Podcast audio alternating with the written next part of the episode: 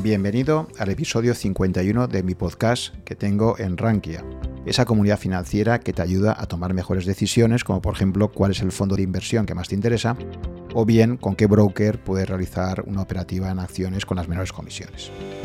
En este nuevo episodio de Historia Económica repasamos la fascinante crisis de 1929, que provocó la depresión con mayor impacto socioeconómico en el mundo en el último siglo. Para ello cuento con la participación de Mark Garrigaside, que ya fue el protagonista del episodio 36 de este podcast. Mark es gestor de inversiones en Juris, donde gestiona Koala Capital SICAV y los fondos Panda y Japan Deep Value. En la conversación, salpicada de abundantes anécdotas, abordamos la fascinante década de los años 20 hasta 1934, conectándolo con el pánico financiero de 1907 y la reciente crisis de 2008. Finalmente, comentamos la situación actual y el posible parecido con los inicios de estas grandes crisis. Hola Mar, ¿qué tal? Hola, buenas tardes, Juan.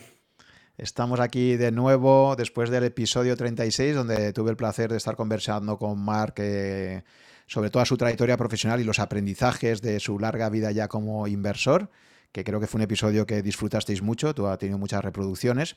Y hoy volvemos a la carga con un nuevo episodio de Historia Económica, después del que grabé el último con Luis Torras.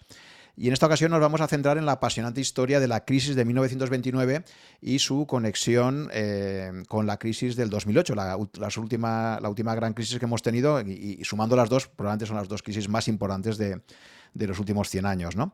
Entonces, para ello, qué mejor que Mark, que lleva ya pues, muchos años en los mercados, que ha vivido en primera persona, eh, como la del 2008, por ejemplo, la del 2000, que las ha vivido ya en los mercados, y, que nos va a contar, pues un poco, por un lado, pues cómo, cómo ve en perspectiva histórica esa gran crisis del 29 y, cómo la percibe precisamente por su experiencia como inversor. ¿no? no lo mismo verla desde el plano académico que verla desde una persona que está todos los días en los mercados que tiene que tomar decisiones de inversión. ¿no?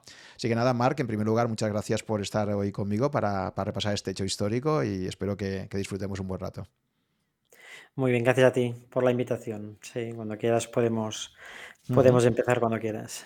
Muy bien, pues vamos, ya digo, como el objeto es eh, la crisis del 29 y esto tiene una razón de ser, o sea, estamos en este momento, ya llevamos, obviamente, pues desde, desde la última crisis del 2008 en un proceso de expansión monetaria muy importante que se ha acentuado especialmente en, este último año y medio como consecuencia de, la pandemia. Eh, entonces, la pregunta que nos vamos a hacer un poco es, mm, esos aprendizajes de, de la crisis del 29, ¿hasta qué punto podrían ayudarnos a entender mejor los peligros o, los potenciales que podemos encontrar a nivel de inversión en una posible futura eh, gran crisis que se pueda volver a dar, ¿no? Porque la verdad es que hay un montón de ingredientes que vamos a ir repasando que vamos a ver que son preocupantemente parecidos a los que se podrían dar en, esta década en la que estamos actualmente, ¿no?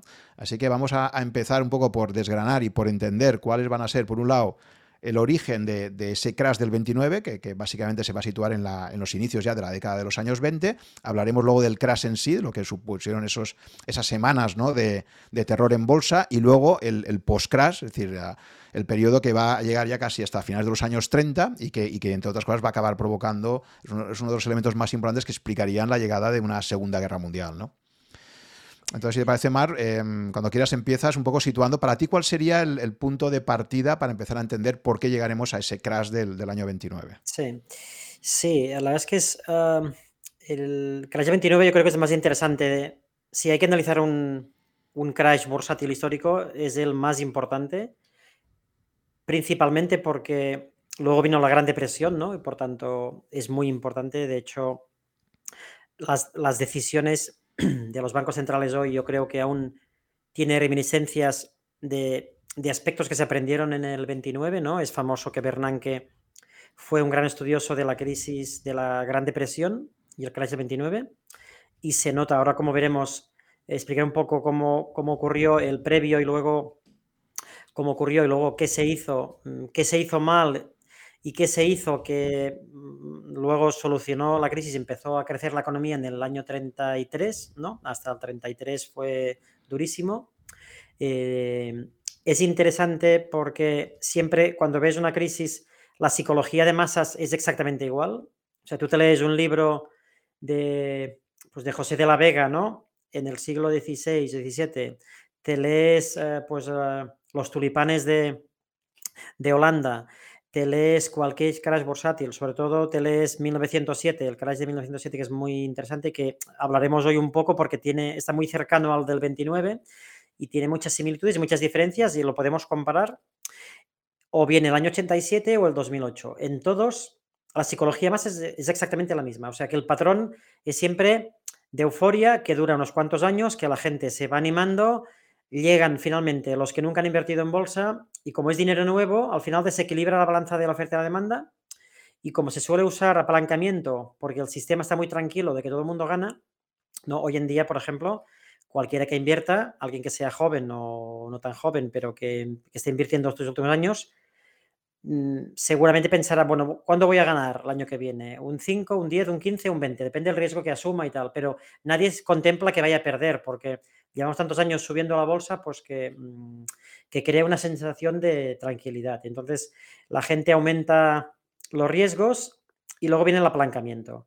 Pues los intermediarios financieros suelen ser muy agresivos y ambiciosos y quieren ganar más dinero, proponen de apalancar a la gente o crean productos para apalancar tu inversión y acaba llegando todo el mundo y haciéndolo y ganando dinero y cuando ganas dinero luego mm, haces más y más, ¿no? Entonces, eh, los productos, cuando lees a José de la Vega en el, en el eh, pues a finales del, del siglo, pues del siglo XVI-XVII, cuando lees a José de la Vega ves que había los mismos instrumentos, increíblemente, que hoy. O sea, ni uno más ni uno menos.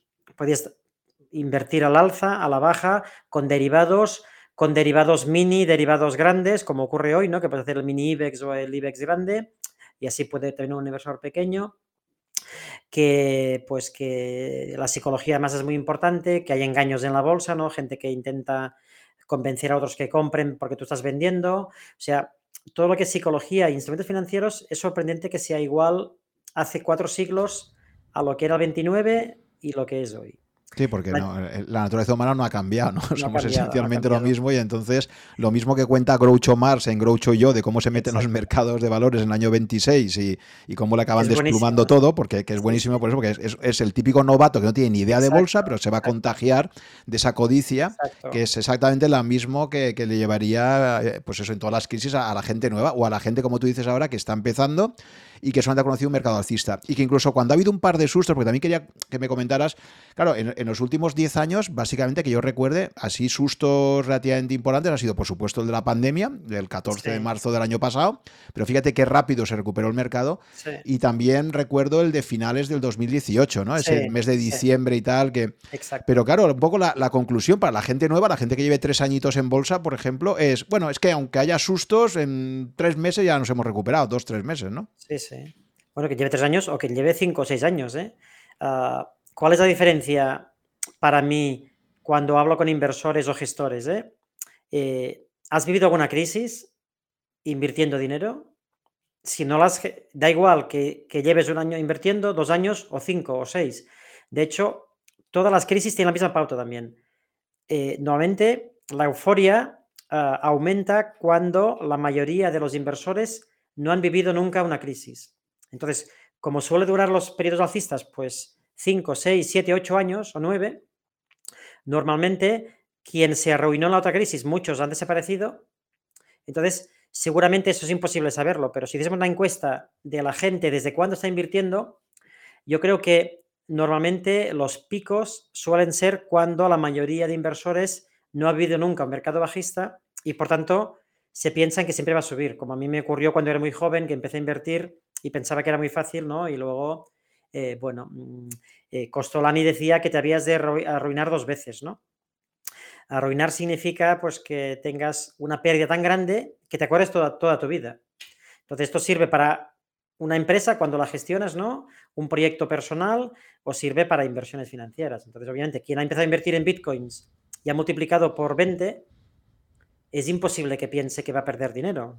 ¿Cómo se lo va a imaginar si lleva multiplicando por 20, eh, cambiando de una criptodivisa a otra y cada vez que cambia continúa ganando? Es decir, que, le parecerá que es un genio de las finanzas, porque obviamente, eh, aunque cambie el nombre, mm, pues siempre acierta. Entonces, claro, si acierta el 100% de las operaciones, al final no tienes percepción de riesgo, ¿no? Entonces... Me, gusta mucho también esa frase que dijiste en, la, en, el podcast anterior, que decías que los mercados son una máquina de destruir egos, ¿no? Entonces, mientras todos, esos, todos esos tuiteros que ves por ahí, que todo el mundo, qué bien me ha salido la operación y tal, o sea, podríamos decir que hasta que tu ego no se venga abajo a base de bofetones del mercado, realmente no, no has llegado a estar suficientes años en el mercado, ¿no? Sí, sí, sí, sí, sí, sin duda, sin duda.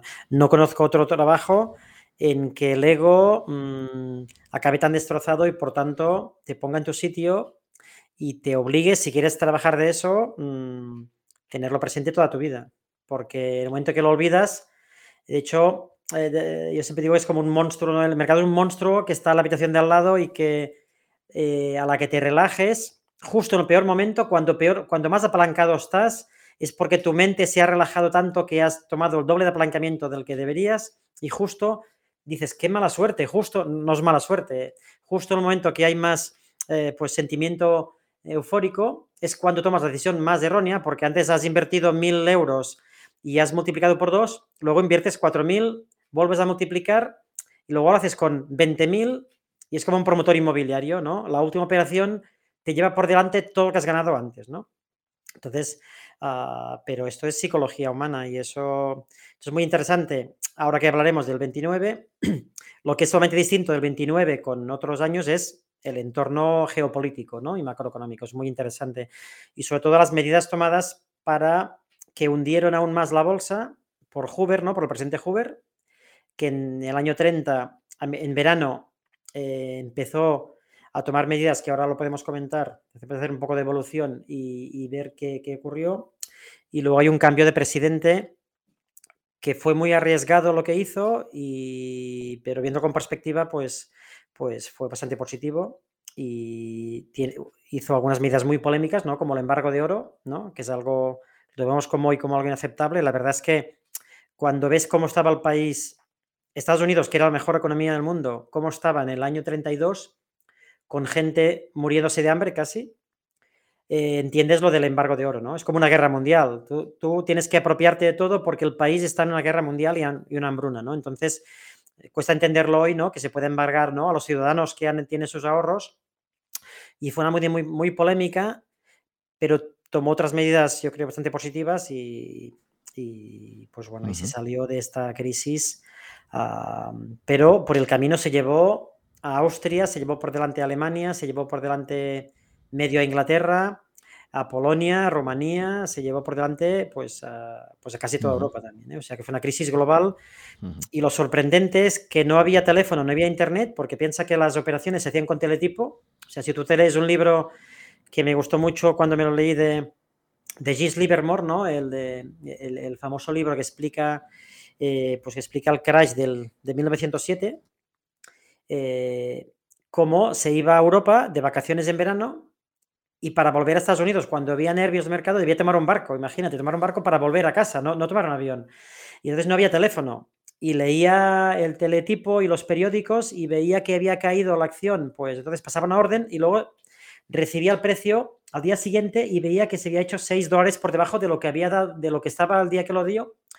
Entonces eh, sabía que el mercado estaba cayendo más, ¿no? Porque entonces parece que ahora las caídas, las subidas tienen que ser más rápidas que antes, pero incluso sin teléfono ni sin internet, el crash, los crash, los desplomes eran inmediatos y por tanto es sorprendente que sin la tecnología que hay ahora, también la información corría a una velocidad bestial. Cuando hay los pánicos ah, y las euforias, pues eran exactamente igual que hoy. No hay ninguna diferencia, a pesar de la diferencia de que hoy tenemos internet y tenemos teléfono, ¿no? Para llamar al broker o por internet pasar una orden, ¿no? Entonces, ah, eso es sorprendente, ¿no?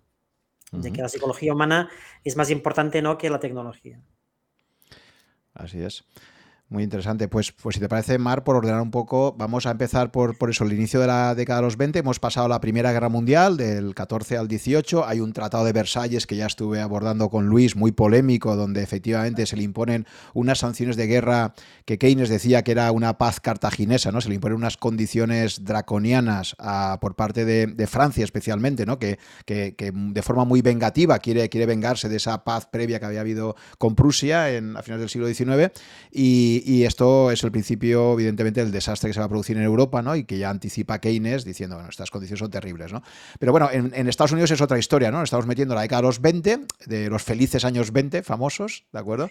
Sí. Donde hay una serie de brotes verdes muy importantes, ¿no? Me, comentabas que, bueno, por ejemplo, a nivel de tecnología, etcétera, o sea, ¿qué, qué, similitudes ves en esa década de los 20 con, con lo que ha podido ser, por ejemplo, los últimos 10 años en Europa, ¿no? O en el mundo. Bueno, pues seguramente eh, cuando, cuando lees todo lo que ocurrió en los años 20, que salió la época del jazz, ¿no? Los famosos años 20 es el, el, triunfo de la música jazz, ¿no? Y, de, pues de la alegría. Eh, que la euforia hizo, luego lo comentaremos porque es muy interesante ver que había globalización o que los mercados eran globales y lo, lo comentaremos luego con los rascacielos o los edificios emblemáticos que se hacían en el mundo, que es una cosa que siempre yo siempre me he obsesionado y me he fijado, siempre que veáis a, una ciudad, fijaros qué años se construyeron los edificios, porque eh, es sorprendente la información que te da eso, ¿no? Mm, en función del año entiendes eh, pues los ciclos económicos, ¿no? Y luego lo comentamos. Ah, entonces, lo que ocurre, en, Europa es que obviamente sale de una guerra mundial en que Alemania la provocó mm, más o menos y, la perdió, entonces tiene que pagar reparaciones de guerra. Esto será muy importante, ahora veremos, en el transcurso de, los años que va transcurriendo hasta el crash. Y, y Estados Unidos, lo que más me sorprende del crash del 29 es que eh, los números económicos fueron espectaculares, espectaculares. Ah, al menos hasta, hasta el año 26-27. A partir del 27 sí que es pura especulación bursátil, ¿no? Pero lo sorprendente es que si nos, nos trasladásemos a ese tiempo, yo creo que sería muy parecido ahora. O sea, ¿cuál es el factor más determinante actual en el mundo para cualquier inversor o persona de la calle o empresario o trabajador? Pues la tecnología, ¿no? Diríamos, ¿cómo está cambiando la tecnología? Decimos hoy, ¿no? Está cambiando todo ya nada va a ser igual que antes, porque la tecnología lo está revolucionando. Pues cuando lees los libros históricos del año 29, estaba ocurriendo lo mismo. O sea, para darte un dato, existía en el año 23 60.000 radios en, Estados Unidos, radios, la, famosa radio, ¿no? Que, es la, que fue como el Internet de la época. Y en el año 28 ya había subido a más de 5 millones de radios en Estados Unidos, solo Estados Unidos, y a finales del año 29 había 11 millones de radios. En cuanto a coches, el año 22 había 9 millones de coches en Estados Unidos y a finales del 29, 23 millones. General Motors era el equivalente a Tesla hoy en día, General Motors, ¿no? Porque estaba Ford y estaba General Motors, que en el año 29 a finales, uno de cada cinco ciudadanos americanos tenía coche, que esto era una estadística eh, increíble. O sea, estaba revolucionando, o imaginaros eh, el impacto psicológico y real de todas esas nuevas tecnologías. No es tan distinto ahora, ¿no? O a 2008, ¿no? 2008, ay, perdón, al año 2000. 2000 nació Internet y lo cambió todo. Y pensábamos que nunca antes había ocurrido algo igual y tal. Y entonces, fíjate que aquí ocurrió igual. No había coches, la gente iba con carros Sí, fíjate que eh, ese, efectivamente, o sea, ese, cambio es brutal de la década de los 20, pero fíjate que si nos vamos un poco, a mí me gusta mucho siempre recordar una anécdota para ver esto cómo cambia. En 1900 hay una conferencia internacional en Londres. ¿Y sabes cuál era el tema de la conferencia? Era una conferencia de todos los países preocupadísimos por un tema medioambiental. Y el tema medioambiental eran las mierdas de los caballos. Ah, entonces, claro, en las grandes ciudades como Londres eh, se producía un problema enorme, sobre todo en verano, y era la acumulación de pues eso, de, los animales que circulaban, o sea, eh, como iba casi todo con, caballos, eh, estaba produciendo un problema medioambiental terrible, ¿no? Y hay una conferencia internacional, pues como las que hacen ahora en Escocia, para, para, discutir. Bueno, pues de ahí pasamos en muy pocos años a que ese problema desaparece por el simple hecho de que aparece el, vehículo de motor y se impone, ¿no? O sea, es increíble. Y eso era 1900, ¿eh? O sea, fíjate de ahí a lo que tú dices de finales de los 20, ya con 23, o sea, uno de cada cinco ciudadanos ya tiene, ya tiene vehículo de motor. Vale, pues pues ahora imaginémonos uh, el 1920 sin teléfono prácticamente, bueno, obviamente teléfono móvil pues nace en los años 90, ¿no? Teléfono móvil, o sea, imagínate todo lo que es para atrás, no hay teléfono móvil, que cuesta imaginarlo hoy en día. Obviamente para quien es joven es imposible que lo pueda imaginar. Los que tenemos una edad ya nos cuesta imaginarlo porque el, móvil eh, eh, es parte del día a día nuestro, ¿no? Entonces imagínate que no había información de nada. Entonces, la radio nace y por tanto nace en el año 24. Y eso hace que la, la empresa de moda, eh, un poco la que sería la Palantir de la época, ¿no? O, Netflix, y sería más un poco más Palantir, sería Radio Corporation América, ¿no? Radio Corporation América es el código RCA, ¿no? Roma, Cataluña, Alemania, era la empresa de moda y multiplicó por 10 y luego se hundió con el crash, se hundió hasta otra vez, perdió todo lo que había subido, perdió el 90%. Entonces, obviamente, había las empresas de tecnología que estaban de moda, que, cada, que multiplicaron por 10 en 5 años, por tanto, imagínate lo que subió, como muchas de las que vemos hoy en día, ¿no? Puedes verlo en Peloton, en Palantir, puedes verlo pues en, en, bueno, en Tesla, no hay muchas empresas, ¿no? O sea que, que, nos parece que lo de ahora es distinto a lo de siempre y es porque no, no has mirado historia, ¿no? Charlie Manger dice que siempre es lo más importante leer historia, ¿no?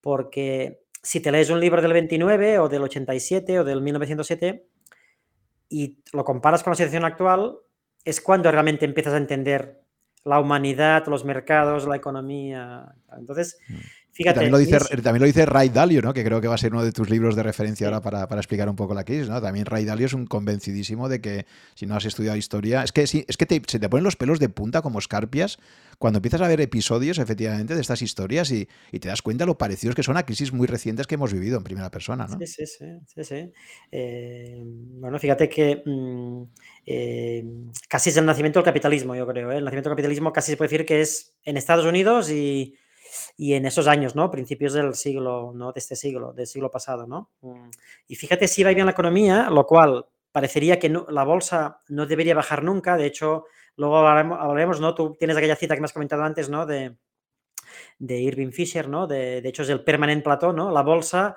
ya nunca va a bajar, ¿no? ¿Por qué? Fíjate, mm, la productividad eh, del año 23, del año 26, el crecimiento de la deuda de la economía americana equivalía al, crecimiento de, los ingresos de las familias. Y la productividad fue enorme. Mm, de hecho, eh, el, output por trabajador por hora aumentó un 75% del año 22 al año 28.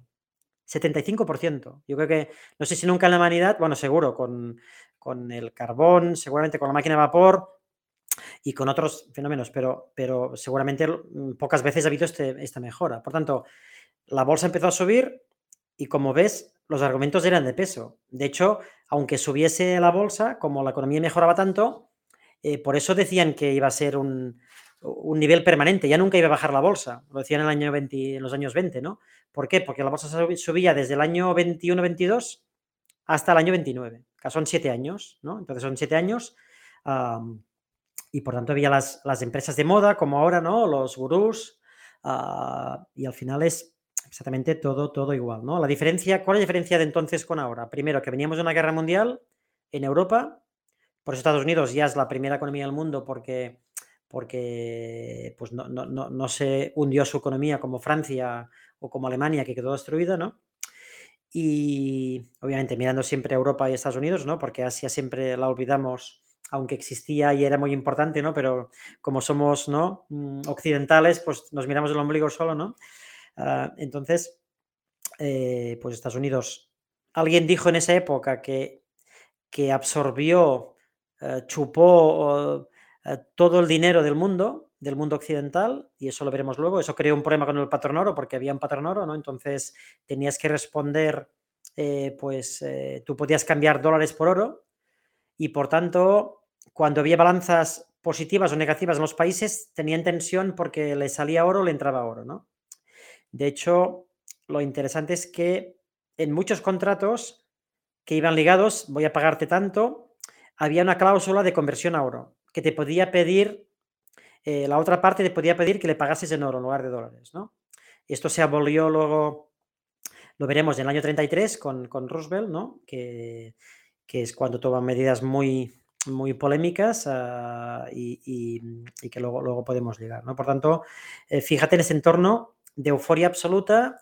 Eh, sorprendentemente se prohibió que algo que me cuesta entenderlo a mí, no, no, no, no, conozco tanto de historia, que se abolió el, alcohol en Estados Unidos, ¿no? Fue en los años 20 a principios y duró como 10, 15, 10 13 años, hasta el 30 y algo, que la verdad es que no sé por qué se hizo, pero provocó que aumentase los gángsters, ¿no? Famosos ya, ¿no? Como Gal Capone y tal. Entonces, obviamente, eh, no hay nada peor que prohibir una cosa que todo el mundo quiere tomar, ¿no? Eh, porque entonces eh, funciona el mercado negro.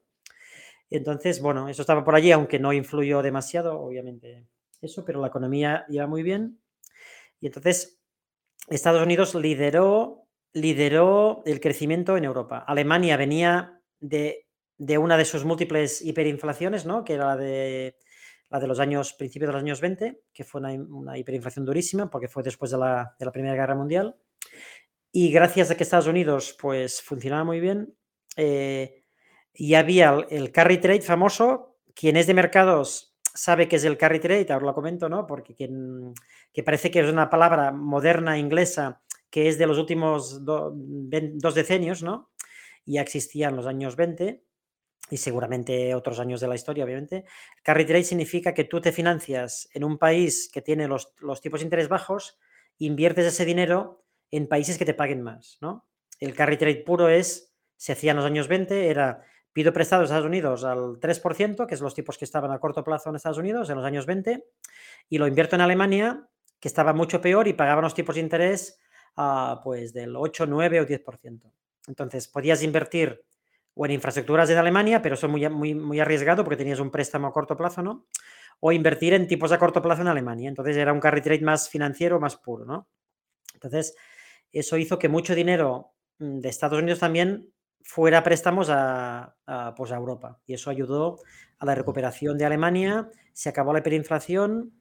y pues fue muy bien. Alemania, Inglaterra, Francia, pues la economía fue muy bien en los años 20 un aspecto, Mark, un, aspecto muy interesante también de la hiperinflación del año 22-23 de la República de Weimar, que yo leyéndome el libro de, Mark Zweig, eh, de perdón, Stefan Zweig, el, mundo de ayer, es que, claro, en una hiperinflación los extranjeros, eh, él decía, una cosa que indignaba a los alemanes enormemente era cómo llegaban franceses, ingleses, americanos y se compraban barrios enteros de, de ciudades alemanas a precios de derribo. Es decir, como sus monedas eran tan fuertes frente al marco, fue una forma de, venta de masiva de activos alemanes hacia afuera. Lo digo por lo que decías del carry trade, no solo carry trade, sino que, incluso había un incentivo muy claro a llegar con una moneda fuerte y a quedarte a precio de derribo.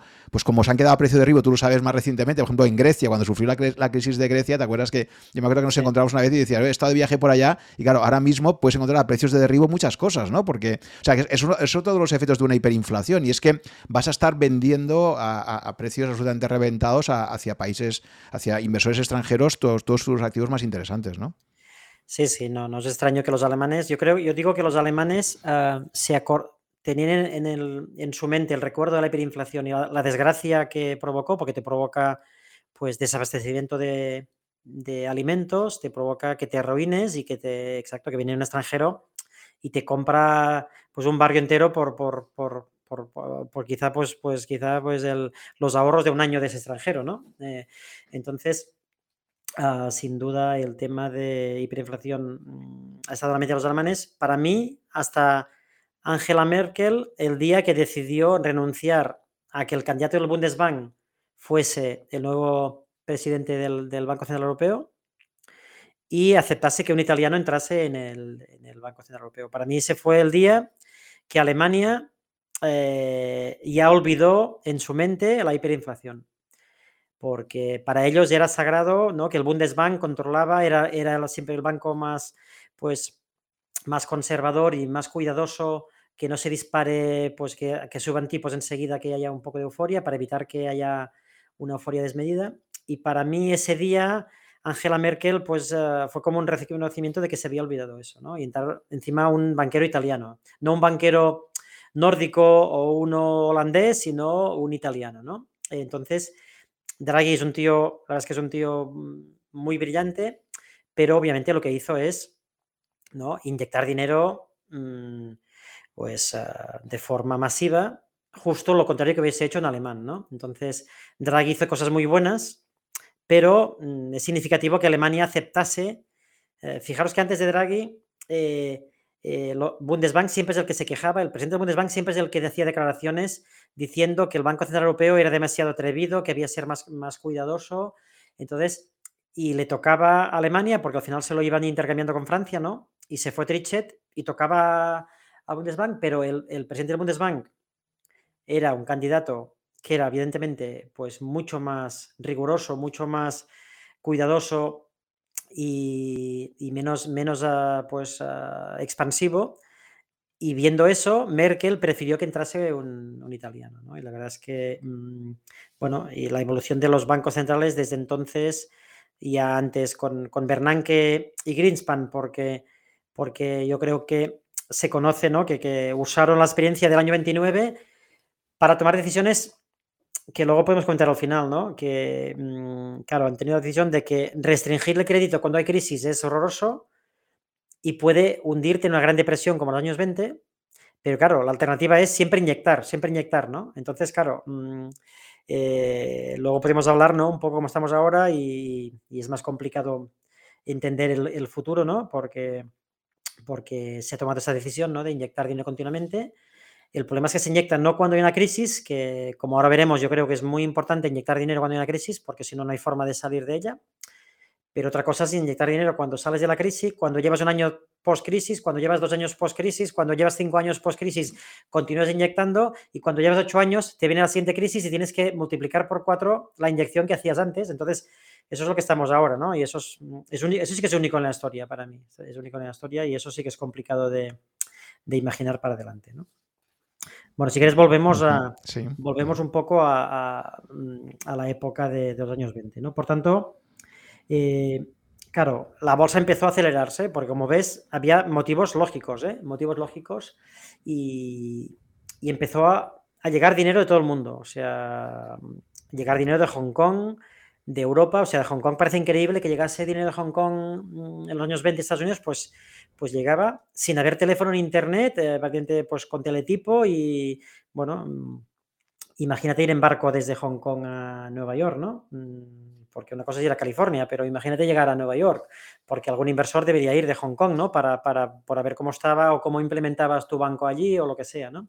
Por tanto, eh, pues eh, Estados Unidos ya empezó a liderar el mundo, igual que ahora, ¿no? Por tanto, llevamos ya pues un siglo, ¿no? Un siglo de que lo lidera Estados Unidos, al menos. Y por tanto empezó las innovaciones financieras, ¿no? Empezaron eh, los brokers y bancos a dar préstamos a los inversores para invertir. Entonces, aquí hay dos elementos clave que es el que provoca la burbuja.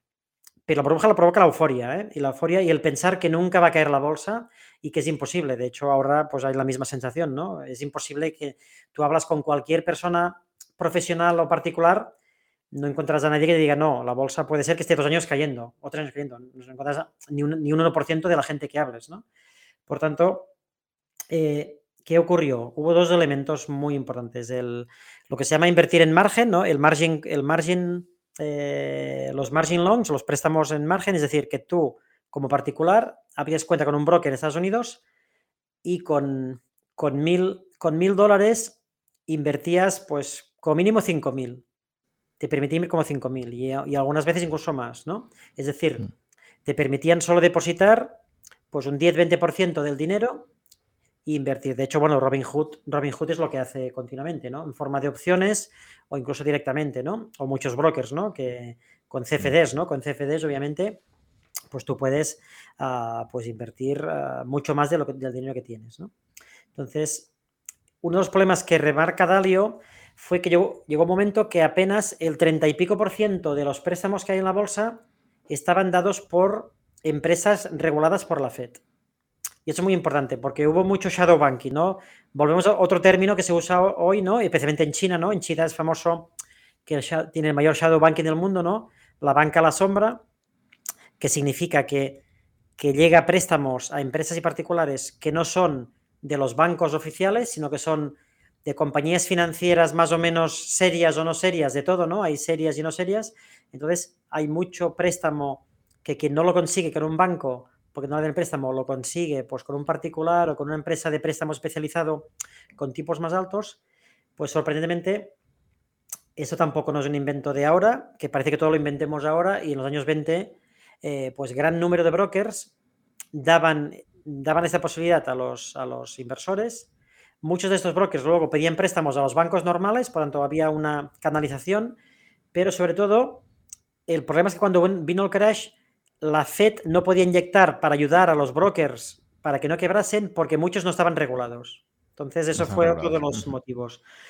Vale, si, quieres, sí, por aclarar eh, este tema, porque creo que siempre han de entenderlo bien, eh, tengo aquí precisamente las memorias de Groucho Más, Groucho y yo, donde precisamente habla de cómo él se mete en el año 1926 a invertir y como mm, él que ganaba un dineral en aquella época, porque ganaba 2.000 dólares de la época a la semana, pues pero cómo se mete en este tema, ¿no? Entonces él explica, él precisamente habla de un margen del 25%, ¿vale? Él dice que eso, que, iba a su agente de bolsa y le decía, permítame explicar lo que significa esa garantía del 25%. Por ejemplo, si uno compraba 80.000 dólares de acciones, solo tenía que pagar en efectivo 20.000. El resto se le quedaba de ver a la gente. Y añade, era como robar dinero. no para ver, era como robar dinero. ¿no? Es decir, yo pongo solamente 20.000 dólares y con eso mi agente de bolsa está, está comprándome 80 mil dólares de acciones que no paran de subir. ¿De acuerdo? Entonces, claro, él, lo comenta esto y, claro, lo que hay que entender, lo que me gustaría explicar a Smart, para el que no lo sepa, es, claro, ¿qué ocurre? Que es lo que luego dice Groucho, ¿no? Cuando llegan las caídas del mercado es cuando los agentes de bolsa empezaban a llamar y te decían, oye, ¿qué hago con tu posición? ¿La liquido? O, quieres aportar más, ¿no? O sea, explica un poco lo del margen que ocurre si en vez de ir hacia arriba empieza a caer, ¿no? O sea, ese que sea un, un 25%, ¿no? Sí, sí. De hecho, eso es como un futuro o como un CFD, ¿no? Un futuro, la diferencia es que hay una cámara de compensación, cuando tienes un futuro de bolsa o un futuro de, pues de petróleo, un futuro de lo que sea, eh, de trigo o de un bono, y tú tienes un mark to market cada día. Es decir, cada día tu, tu broker calcula, como vas apalancado, tiene que calcular cada día el cierre de mercado si estás perdiendo o ganando. Si estás ganando no te pide más dinero, pero si estás perdiendo cada día te va a pedir más dinero porque está reduciéndose eh, pues tu margen, por eso se llama margin, ¿no? El margen de, seguridad sería como una especie de margen de seguridad y por tanto, eh, pues tú cada día eh, te dicen, oye, te cargo en tu cuenta mil porque tu empresa te ha caído un 10%, pero como ibas apalancado por, por 3, tu empresa ha caído, ha caído un 10%, joder, ah, pues has perdido un 30%. Por tanto, el dinero que tienes en la cuenta, que es muy pequeñito, me quedo una parte porque me tengo que cubrir si continúa cayendo porque, porque vas apalancado, ¿no? Entonces, eso ocurre con los CFDs, ocurre con los futuros y ocurría entonces con las acciones. Eh, en cuentas normales no había contratos eh, MIFID ni cosas así, obviamente, pero sí que tú tienes una cuenta y por tanto cada día te podían, eh, pues te, exigían más dinero o no, o te abonaban dinero. ¿Qué ocurría si tú no ponías el dinero? Te vendían las acciones al momento como ocurre ahora, porque tú no puedes tener el riesgo de que empiece a caer el mercado y que nadie te ponga dinero y luego lo vas a tener que poner tú como broker, ¿no? Y puedes quebrar, ¿no? de hecho, la, pérdida máxima, o sea, el stop loss sería el margen que has depositado. Es decir, si tú has puesto 20.000 para comprar 80.000, entiendo que el, el, agente de bolsa te ejecutará eh, la orden de venta cuando vea que se aproxima ya a la pérdida máxima, que es ese dinero que has depositado, ¿no? O sea, cuando vaya 20.000 hacia abajo, ¿no? Sí, ese sería el límite, pero, pero para evitar este riesgo de que de que tengas que, no que no cruce hacia abajo, ¿no? Que no cruce, claro. Sí, sí, pero prefiero ajustarlo cada día porque como tú sabes, pues en la noticia hoy, ¿no? Pues hoy mm. caía, pues, o Peloton, Peloton cayó, ¿no? Cayó, imagínate, cayó el viernes un 34%, creo recordar.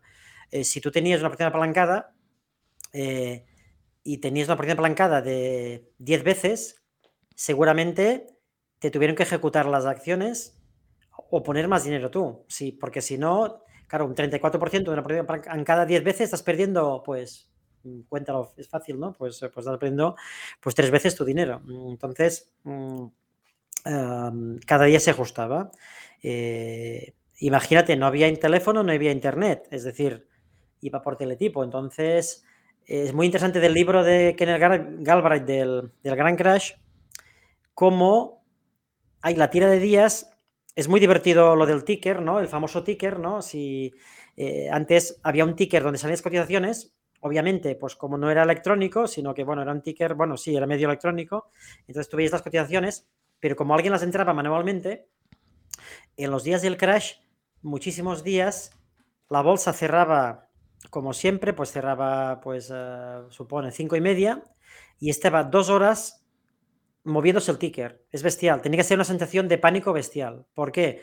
Porque no había tiempo para entrar todas las operaciones. Claro, no había, no había ordenadores como ahora, no había los servidores que todo se pues, ejecuta al momento y lo tienes del cierre de mercado ipso facto, ¿no? Lo ves en tres segundos cómo cerrar el mercado. Entonces, De hecho, en medio del crash del 29 hubo un día que un jueves dijo la bolsa, cerramos la bolsa hasta el lunes. Pues además, los sábados también funcionaba la bolsa en esa época, los sábados, porque hay tal cantidad de operaciones en medio del crash que todos los operadores y los brokers tienen que recuperar todas las operaciones que es imposible. Si no paramos la bolsa no van a poder recuperar. Entonces, imagínate el pánico que creaba ver como el ticker duraba dos horas más, ¿no? Señal de que ibas viendo cómo caía, porque claro, es, como ver la caída en cámara lenta, ¿no? Ah, porque claro, el ticker va recogiendo las órdenes con dos horas de retraso. Por tanto, sí que hay elementos que generaban más, más pánico, ¿no? Mm, de ver estas cosas, pero bueno, al final, eh, bueno, son anécdotas eh, que son difíciles de imaginar, o solo puedes entender si lees el, si lees el libro, ¿no? Obviamente, o lees libros de, de ese momento, ¿no? Entonces, hay un segundo elemento muy importante en, el apalancamiento y la euforia. Primero hemos dicho que era operar en margen, ¿no? operar a crédito. ¿no? El segundo eran los investment trust. Y este es interesantísimo porque siempre también pensamos que ahora inventamos todo, ¿no? Entonces, el investment trust, bueno, es un invento escocés, escocés-inglés, eh, y se trasladó a Estados Unidos. Entonces, el investment trust, yo creo que es como una combinación de una SPAC con un ETF. ¿De acuerdo? Una SPAC con un ETF. ¿Por qué? Parece como un ETF o como una SICAV o como un fondo porque eh, en definitiva es, tú creas un trust y acumulas dinero de inversores y ese trust invierte en bolsa. De hecho, se parece un poco a un fondo o a un ETF o a una SICAV, ¿no? De hecho, eh, hay muchos trusts con mucho éxito en, Inglaterra, ¿no? Por ejemplo, Bailey Guilford, si alguien la conoce, es una gestora buenísima de empresas de growth.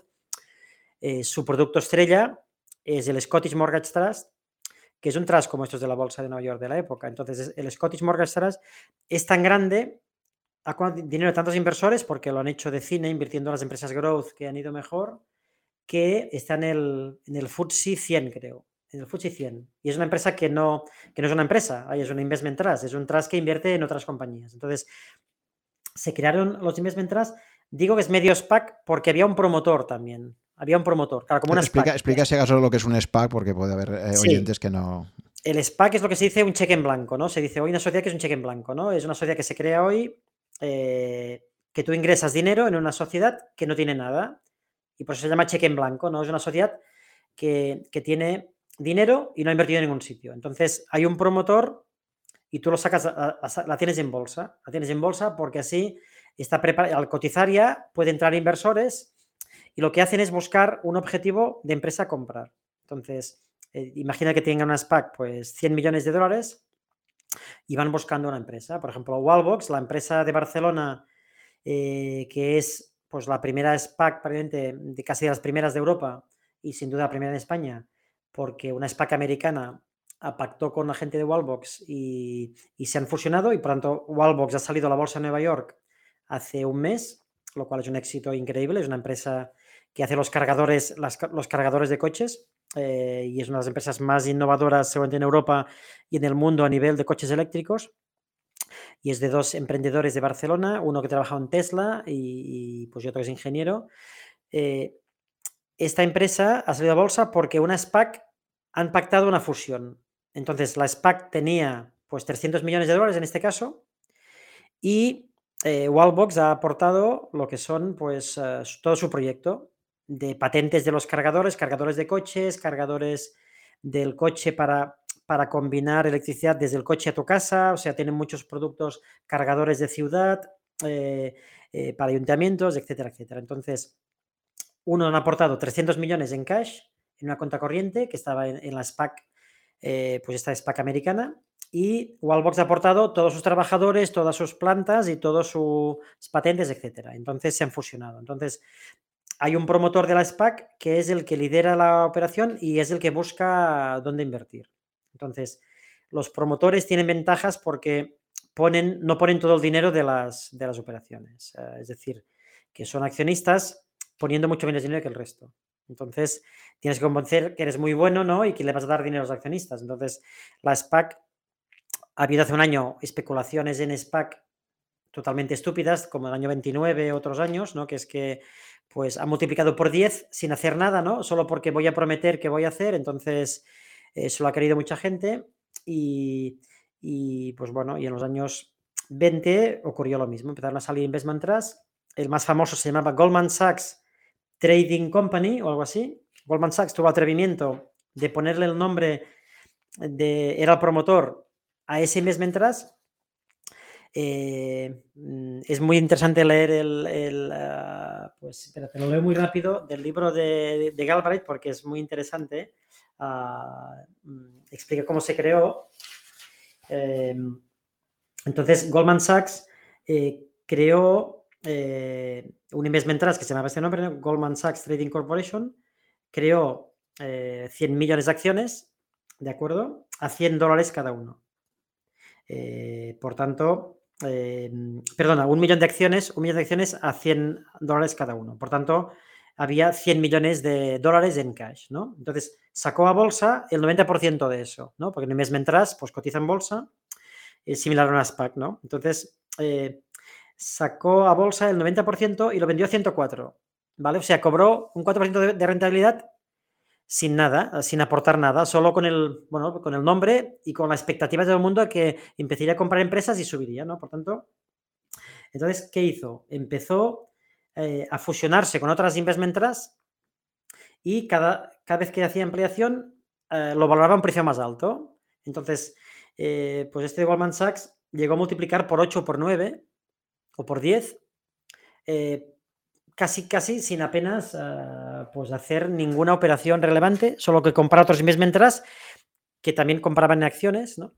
Y, y el colmo es que al final los trusts empezaron incluso a financiarse con bonos y con preferentes, lo cual los, los trusts al final tenían de 100, tenían eh, una tercera parte eran bonos, por tanto, un bono que pagaba un interés. Otra tercera parte eran preferentes, acciones preferentes con un cupón más alto, eh, pero que al final eran preferentes y, era como un, un, híbrido, ¿no? Una especie de bono y tal. Y luego solo había un 30% en acciones. Por lo tanto, tú metías solo un 30% en acciones y estás, apalancado por tres veces, si te fijas, ¿no? Y por tanto, luego incluso compraban otros investment trusts que estaban también apalancados, por tanto, al final era una locura, ¿no? Y todo subió sin parar hasta que este, este investment trust, como muchas SPACs que ha ocurrido ¿no? ahora, que han caído un 90%, pues acabaron cayendo un 99%. O sea, esta SPAC de, o este investment trust de Goldman Sachs que además era más prestigioso, porque obviamente con este nombre, ¿no? Te puedes imaginar, ¿no? Mm, el, pues que era la más conocida, eh, acabó cayendo y es buena una anécdota del libro de Galbraith que explica en el Congreso americano que le preguntan, mira, que lo tengo aquí, le preguntan pues qué ocurrió y bueno, y, y de hecho, a ver si lo encuentro aquí. Sí, el senador Cousins le dice, mm, eh, pues eh, mm, Mm, organizó Goldman Sachs, eh, la compañía Goldman Sachs Trading Corporation, y dice, sí, sí, le contesta que sí. Mr. Sachs, de Goldman Sachs, Mr. Sachs, imagínate, no era cualquiera. Y el senador le dice, bueno, ¿y ustedes vendieron al público acciones? Sí, sí, vendimos, uh, vendimos pues el 10% mmm, eh, y nosotros invertimos. Nosotros invertimos un 10% y vendimos otro 90%. Eh, el otro 90% se vendió al público. Sí, sí, así fue. Y el senador le dice, ¿a qué precio lo vendieron? Pues a 104, ¿no? Lo que habían creado a 100, bueno, vendían a 104. Ah, muy bien. Bueno, este es el precio antiguo porque luego hicieron splits, dos por uno, porque también cuando hay mucha euforia haces split y la acción sube, ¿no? Mm, que eso ocurrió, me acuerdo, hace un año también lo vimos en muchas empresas que hacían splits y subían. Digo, Dios mío, eso es como los años 20, que solo por el split, que la gente que no sepa que es un split es solo que cambias el nominal, entonces eh, tienes si haces un split pues 2 a 1, pues, uh, pues eh, disminuyes el precio eh, a la mitad y aumentas el número de acciones. Por tanto, la empresa vale lo mismo, obviamente, ¿no? Pero hay ese efecto psicológico que es, increíble, es verdad, como a veces incluso personas sofisticadas, fíjate que a mí me ha pasado incluso gente que en Bitcoin me dice, yo es que quiero entrar en Bitcoin, pero es que está muy caro, es que, es que comprar un Bitcoin ahora está a 50 y tantos mil, digo, vamos a ver. O sea, y fíjate, pues el día, por ejemplo, que, Bitcoin diga, ahora la cotización de Bitcoin va a pasar a ser satosis, va a ser 100 eh, millones de, automáticamente la gente dirá, oye, me he comprado 10.000 satoshis y me ha salido baratísimo. Claro, o sea, el cambio de unidad es increíble porque, porque la mente humana funciona siempre por anclajes, ¿no? Entonces el factor precio ahí es, clarísimo. Totalmente. Bueno, el último, eh, eh, la estafa que ha habido en esta criptodivisa de hace tres semanas, ¿no? Creo, la de la de la criptodivisa ligada a esta serie de Netflix, ¿no? Eh, si te fijas, hicieron una cosa muy inteligente, o sea, crearon toda una criptodivisa que luego cerraron las máquinas y se llevaron el dinero, ¿no? Eh, lo que fue muy inteligente es como la mayoría que se crean, que la cotización inicial era 0,000001. Entonces, tú si compras una cosa a 0,0001, piensas, joder, solo que suba a 0,000002, doblo mi dinero. Entonces, eso tiene efecto psicológico bestial. Entonces, eh, lo hicieron así y creo que llegó a 20. O sea, imagínate, llegó a 20. Entonces, cerraron los servidores porque era un fraude todo, se llevaron el dinero, eh, que nunca había sido tan, tan fácil y tan rápido robar a la gente, ¿no? Porque lo montas en un mes, preparas toda la criptodivisa y los servidores y luego lo cierras y cayó un 100% en un día luego. Entonces, claro, 0,0001 es una genialidad. Realmente quien, quien ha diseñado esta criptodivisa, como muchas, pues son gente muy inteligente, ¿no? Entonces, pues Goldman Sachs en este, en este, mm, en este caso, pues hizo splits, ¿no? Por eso le contesta Mr. Sachs, le, contesta al senador Cousins, bueno, sí, pero este precio es el precio de la acción antigua, ¿eh? porque lo, hemos hecho splits. Vale, y le dice el senador Cousins, que ya sabía lo que le preguntaba. Muy bien, señor Sachs, ¿y cuál es el precio que cotiza esta acción hoy? Y le dice aproximadamente a un dólar con, con 34 centavos. ¿De acuerdo? Esto fue, a ver si me acuerdo, a ver si encuentro aquí el día de este, pues, ah, mm, vale, dice varios años, varios años posteriores, o sea que fue quizá dos, tres años posteriores al, al 29, es decir, que se perdió el 90 y pico por ciento, ¿no?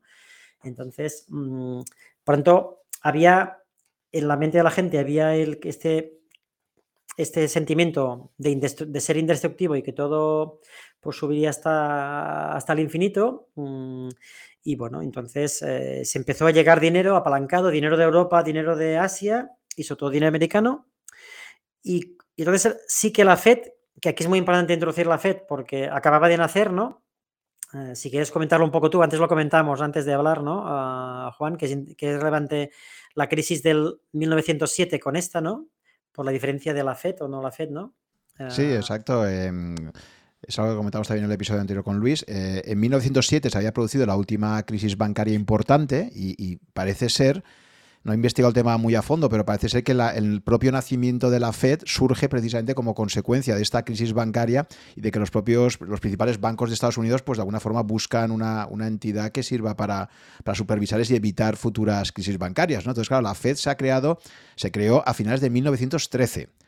Con lo cual realmente estamos hablando, como pasa con la crisis del 2008, cuando se tiene que enfrentar a ella el Banco Central Europeo, el Banco Central Europeo en el 2008 lleva eh, tan solo, pues eh, empezó en el, en el, año 99, pues lleva, lleva prácticamente eso, 9-10 años eh, funcionando en el eurosistema, está empezando a conocer el territorio que tiene que gobernar y en el caso de la Reserva Federal le pasaba lo mismo, ¿no? porque es al final la asociación de, una serie de, de, bancos federales, de, entre ellos el de Nueva York, que ahora comentaremos, ¿no? tenía posiciones de puntos de vista bastante diferenciales de, otros de, la red pero realmente la, Reserva Federal mm, tenía muy pocos años de vida en ese momento. Si había empezado en el año 13, pues fíjate, o sea, en el inicio de la expansión tiene 9, 10 años y, cuando llega la crisis tiene 16 años, ¿no? Sí, y fíjate, ocurrió algo que es una casualidad, pero coincidió que el presidente de la Fed, que era pues Strong, el señor Strong, que era que tenía un poco más, mm, yo creo que tenía más credibilidad, justo acabó, no sé por qué motivos, y, o acabó su mandato o lo que fuera, o el presidente le cambió justo dos años antes del, crash. Es igual que Greenspan. Greenspan entra en el año 87, pocos meses antes del crash. Y Bernanke, no me acuerdo exactamente el año que entró, pero bueno, mm, no entiendo, suele coincidir que además hay cambios de presidentes, lo cual es, es, más nuevo en el cargo, lo cual tiene más presión y no tiene tanta autoridad, ¿no? Entonces, aquí es muy relevante que en el año 1907 funcionó mejor sin la FED que en el año 29 con la FED, básicamente por lo que dices, porque había eh, pues un poco, mm, no había una coordinación de políticas entre la FED de Nueva York y la FED de Washington. La FED de, de, Nueva York es la que lideraba, pero FED de Washington pues tenía puntos de vista distintos, lo cual tenían pocos años de vida la FED y además con puntos de vista distintos, lo cual fue complicado tuvieron una reacción relativamente buena al principio del crash, eh, pero luego se les fue de las manos, luego a partir del 30, del año 30, que ahora un poco lo comentaremos.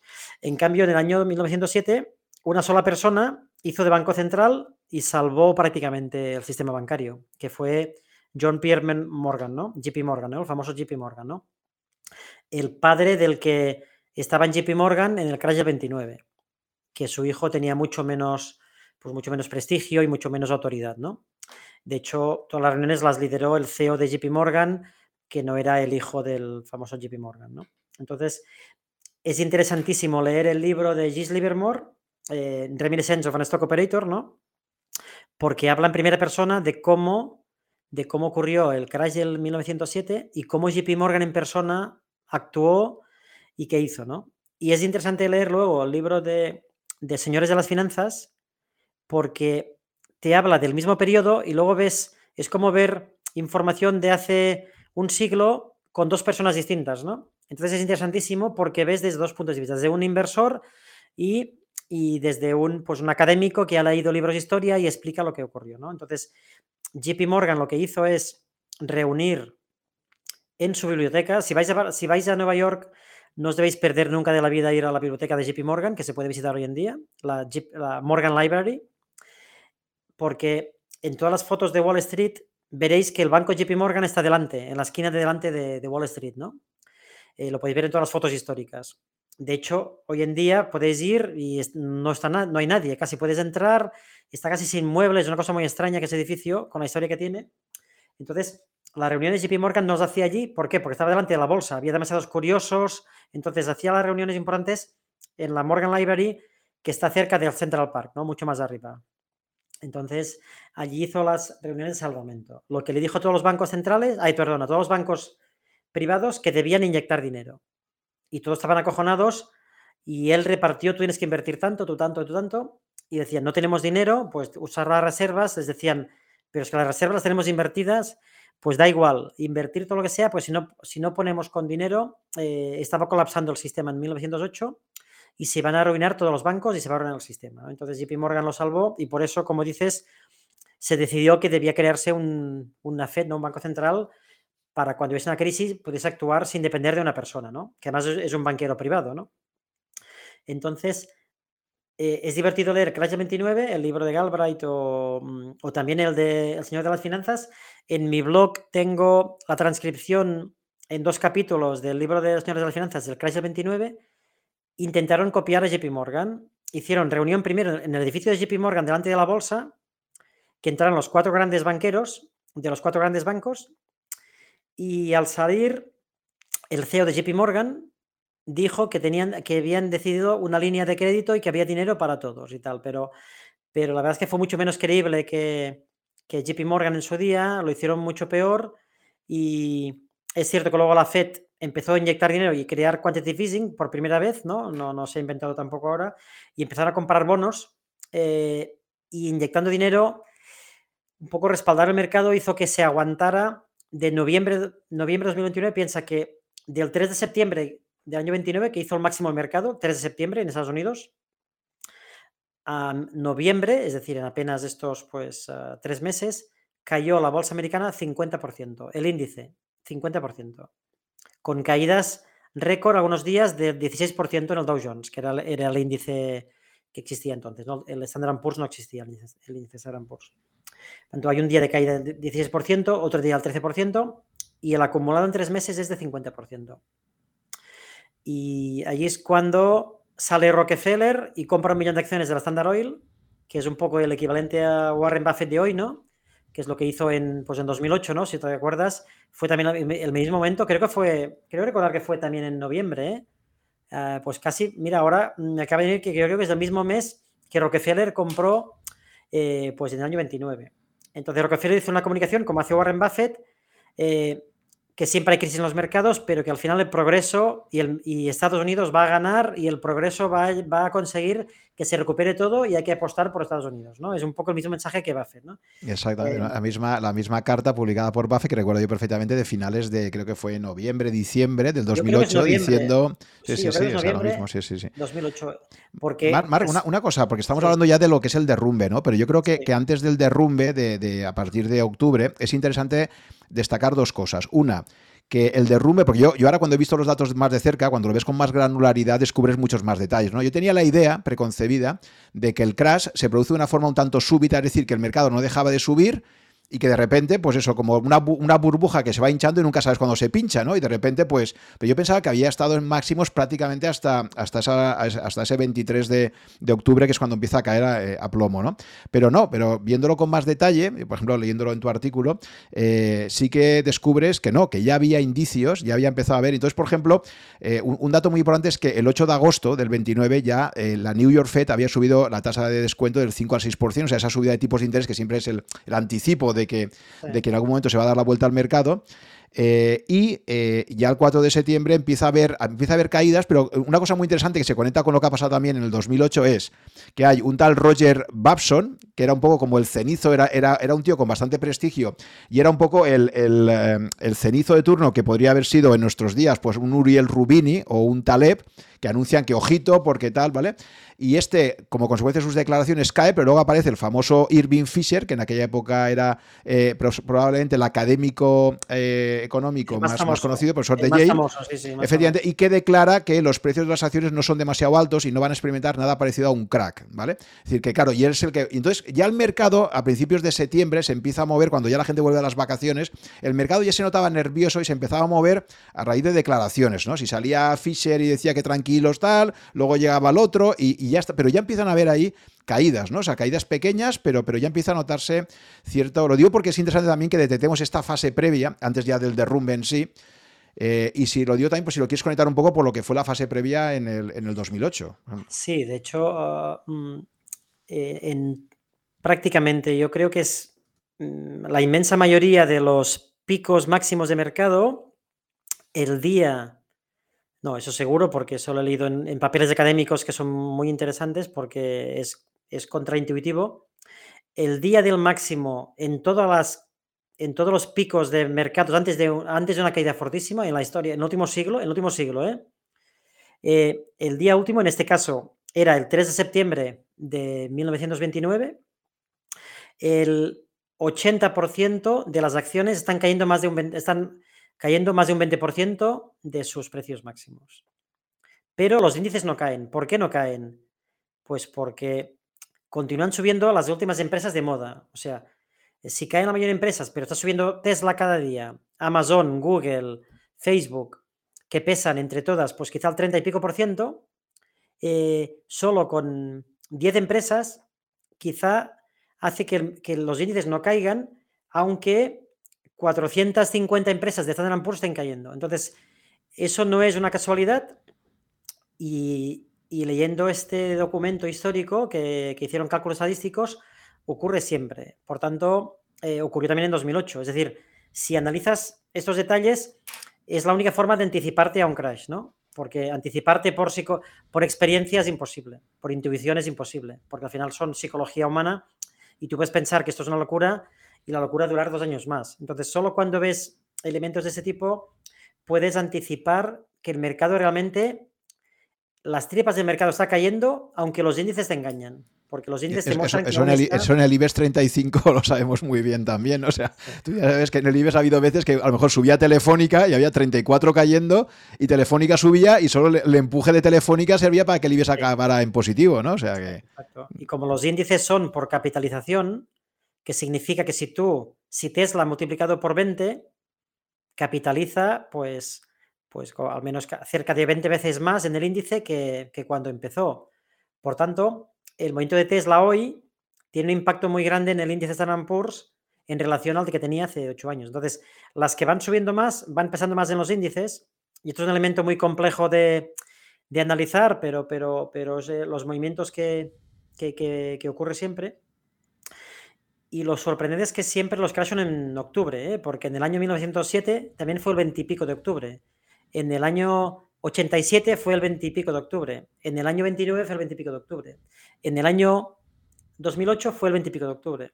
Es Sí, bueno, pero empezó sorprendente. la, la crisis del Lehman empieza 15 de septiembre, ¿vale? O sea, ahí es cuando un poco está la cosa y luego se va. Sí, pero normalmente suele ser después del verano, No, como pero que la gente vuelve del verano y reevalúa, cuando ya ha descansado, reevalúa y dice, vamos a ver, esto de aquí no me cuadra, ¿no? sí, no, es, una- es sorprendente, pero, pero, pero es así, porque el- el, son los, todos los Black Mondays, Black, ah, pues los Black Thursday, los Black Tuesday, todas son, fíjate, quizá alguno es 15, 17 de octubre, pero son todos 20 y pico de octubre. Eh, eh, por tanto, bueno, es, una casualidad que se repite bastantes veces, lo cual no, tienes, no, tiene- no significa que tenga que pasar, pero, pero sí que por lo que sea, pues, pues ocurre. Ujú. ¿no? Entonces, es por eso que has comentado sería interesante. Supongo que habrá indicadores de mercado que te digan por percentiles. Digan, por ejemplo, si te coges el SP500, te dicen eh, lo que está subiendo o bajando, pero por percentiles. ¿no? A lo mejor dices, oye, pues del total del Standard Poor's 500, el 10% de las empresas más grandes, el 10 siguiente por tal. Y eso te permitiría ver con más granularidad lo que dices tú, de que ojito con que pillarte el índice entero, porque, porque por dentro pueden estar pasando muchas cosas. Sí, sí, de hecho hay, mm, hay indicadores que se calculan y que los puedes, están al acceso a todo el mundo, pero la gente no es consciente de que esos indicadores tienen un problema muy grave hoy en día, que es que, a ver, lo mejor para entender eso es ut- utilizar el NICE, no utilizar el Standard Poor's, ¿no? Obviamente no el Dow Jones, porque Dow Jones son muy pocas empresas, ¿no? El Standard Poor's son 500, que está bien, pero la bolsa americana son casi 3.000 empresas, ¿no? Por tanto, eh, es mejor utilizar el NISE, que son todas las compañías cotizadas. Entonces se publica cada día el número de valores que suben, los que bajan, ¿no? Y todos los datos que estamos co- comentando. Pero ¿qué problema tenemos hoy en día? Que hay tantos, hay tantos ETFs y trackers de bonos y de acciones y tal, que- y como sabes, hay más índices que ETFs que acciones, hay más índices de ETFs que acciones en la bolsa, lo cual esto es un dato que parece irreal, pero es así. Es decir, hay tantos índices de, todo tipo, ¿no? Índice de growth, índice de growth small caps, índice de value eh, de mid caps, empresas de, de sector de energía, sector de gas natural. Entonces, hay más índices que acciones. Esto es una locura. Entonces, hay tantos ETFs y tantos, tra- hay tantos ah, pues, trackers que siguen estos índices que, que estas estadísticas están ahora contaminadas porque tú no puedes contar un ETF que invierte en acciones. Pues estás contando dos veces. Tiene que ser solo acciones puras. No puedes contar un ETF de bonos, porque lo que haga los bonos no tiene, no tiene que ver con todo lo que quieres mirar, ¿no? Es cuántas acciones están subiendo y cuántas están bajando. Entonces, no es tan fácil hoy en día tener este dato que no es automático. La bolsa de Nueva York lo da, las bolsas europeas nunca lo dan. Eso es increíble, ¿no? Después, después de un siglo, la bolsa americana tú puedes ver en tiempo real el número de acciones que suben hoy y las que caen en cualquier índice y no lo puedes saber de la bolsa, eh, pues porque Estados Unidos siempre ha sido pues, más perfeccionista, los anglosajones, en dar información al inversor, ¿no? Y en cambio, pues en, en- en Europa, pues uh, casi que se prefiere esconder información, ¿no? Es como que esconder información es como, es como mejor, ¿no? Entonces, bueno, entonces, mm, sí, eh, en septiembre empieza a caer poco a poco los índices, pero claro, mm, cuando un, un índice, quien invierte en bolsa lo sabe, que un índice caiga un 10%, tú tienes acciones un poco más volátiles, habrás perdido un 35 o 40%, ¿no? Por tanto, eh, empieza a desplomarse todo y como todo el mundo iba apalancado, los investment trusts hacían lo que hemos comentado, la gente operaba a, pues a crédito, pues una caída fuerte un día de un 3% del índice provocaba caídas del 10% en acciones y que tenían que vender para, para liquidar eso. Y al final, mmm, el último día de la subida a la bolsa, nunca, nunca lo sabemos cuándo es, pero si pudiésemos ver una cámara invisible, los inversores, sería el día que ya ha llegado tanto dinero al mercado que la demanda ya está en el mercado y hay más probabilidad de que acaban vendiendo que no comprando porque cuando va llegando, va llegando inversores nuevos continuamente, esto es la gasolina del mercado, ¿no? O sea, hay gente que descubre Robin Hood pues hace un mes, ¿no? Pues esta gente pues está empujando el mercado para arriba porque la mayoría están comprando, ¿no? Por lo tanto, si va llegando gente, el mercado va a subir hasta que haya más demanda que oferta. Pero habrá un día que nadie lo podemos anticipar, que es que mágicamente, ¿no? De forma, pues una magia que desaparezca los compradores, porque ya todo el mundo ha comprado, incluso el que no había invertido nunca en bolsa y lo ha dicho al amigo, y el amigo lo ha dicho al amigo, y ese día que ya se acabe, que está todo el mundo está estamos invertidos, estadísticamente solo puede haber más ventas que compras. Y encima sí es apalancado. Entonces, la, parte última de la subida siempre es en vertical, como fue del año 27 al año 29, hasta el septiembre de 29. Y luego la caída es en, picado. También ocurrió en Tokio. ¿eh? En Tokio, los últimos dos años de la subida los años, de los años 80, porque el pico en Tokio fue el año 89, 30 de diciembre del año 89. Los dos años anteriores hubo una subida en vertical y luego el año 90 y 91 perdió toda la subida que hizo en los años anteriores. Por tanto, hubo cinco años de una volatilidad extrema. Eh, por tanto. Y, mm, sí, sí, Y, Marco, una cosa, y se sabe, porque claro, en todas estas crisis siempre hay la, gente que realmente escapa, algunos raros casos de gente que, ha liquidado sus posiciones o se ha salido antes de la debacle, ¿no? Que quizás, por ejemplo, pues con los primeros sustos ya de septiembre o incluso antes del verano, ¿no? Tú conoces del crash del 29, no sé si hay algún caso de, inversores conocidos que, que realmente se salieron un poco, o sea que eh, se desapalancaron por lo menos, ¿no? O que redujeron muchísimo su exposición a bolsa y que serían, entiendo, los grandes ganadores cuando se produjo la carnicería y luego pudieron volver a entrar al mercado ya con todo a precios de derribo, ¿no?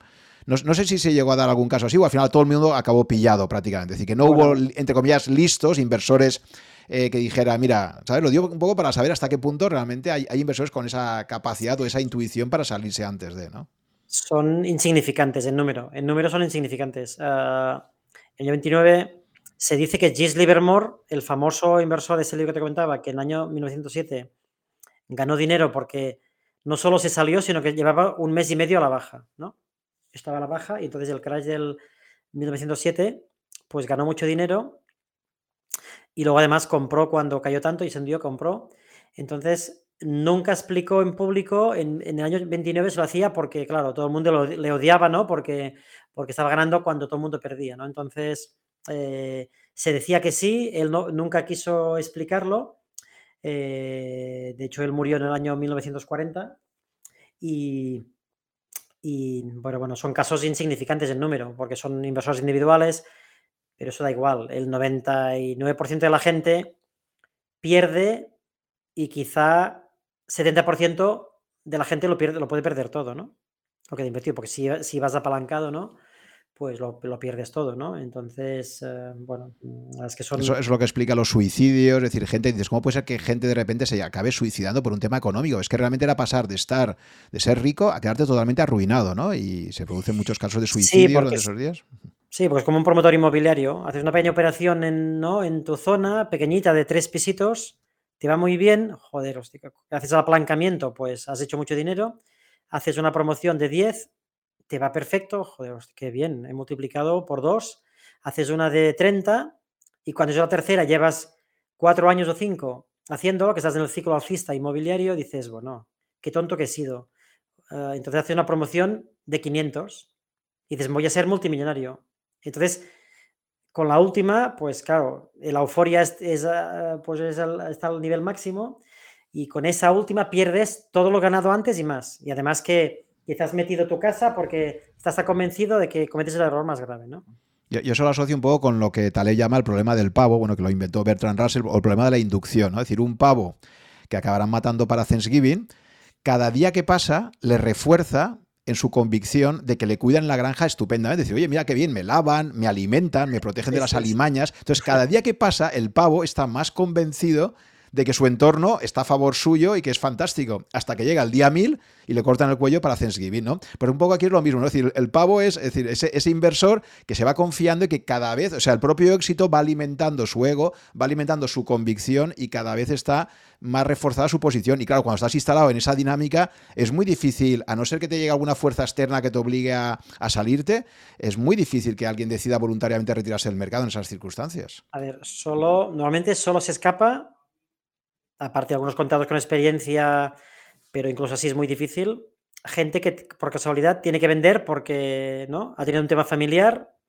y ha tenido que vender, o se ha comprado el piso más grande de su vida o la casa más grande de su vida, entonces ha vendido todo y se compra una casa, la casa bajará de valor, pero, pero, pero claro, obviamente, seguramente pues no es lo mismo si no ha tomado un préstamo con el piso. El problema es si ha tomado una casa más grande de lo que podía y entonces le ha caído la casa y tenía un préstamo y una hipoteca enorme, ¿no? Pero son en casos contados, pero realmente eh, pues es muy difícil. La diferencia también del, 29 es que en el año 1907 y luego en 1920, que también hubo un crash fuerte, cuando cayó la bolsa muy fuerte, había que comprar a tope. Entonces, esa fue la diferencia y fue la maldición de los años 30, ¿no? Porque la bolsa, como digo, cae 50% hasta noviembre, en tres meses. La Fed empieza, tras muchas dudas, George Harrison, que era el presidente de la Fed, inyecta 100 millones de dólares, fíjate la diferencia de la época, ¿no? 100 millones de dólares, ¿no? La Fed ahora inyecta sin ninguna crisis, bueno, no, es que haya ninguna crisis, con euforia absoluta en la bolsa, inyecta cada mes 120 mil millones de dólares, ¿no? Ahora va a reducirlo 15 mil millones eh, a partir de ahora cada mes, cada mes, ¿no? Pero invertía 120 mil millones. La FED en medio 29 inyecta 100 millones de dólares, hace quantitative easing, ¿no? Lo que ahora parece que, también se ha inventado ahora. Y es decir, que compra bonos. O sea, para inyectar dinero lo que hace esencialmente es comprar, comprar bonos, ¿no? Bonos del Estado. De hecho, en la primera fase del crash, los bonos suben. Lo cual también es muy difícil de, de ver lo difícil que es decidir si tienes que comprar bonos cuando la bolsa cae o tienes que vender bonos también, ¿no? Porque en el año 29, con el crash de la bolsa, los bonos suben porque es refugio, ¿no? La gente se va de la bolsa y se refugia en los bonos. Cuanto si tú te pasabas, ganabas incluso dinero con los bonos, obviamente los bonos se mueven menos, pero bueno, si ganas dinero, pues es muy positivo. Pero luego en el año 30 al 32, los bonos también se hunden porque es una crisis tan sistémica y de solvencia que también caen los bonos, ¿no? Entonces, bueno, en la primera parte los bonos te salvan, en la segunda parte no, lo cual es difícil de medir qué hay que hacer como inversor, depende de cada situación, no hay una receta mágica, ¿no? Eh, pues el qué hacer con el dólar, qué hacer con los bonos. Normalmente cuando hay crisis el dólar siempre sube, ¿no?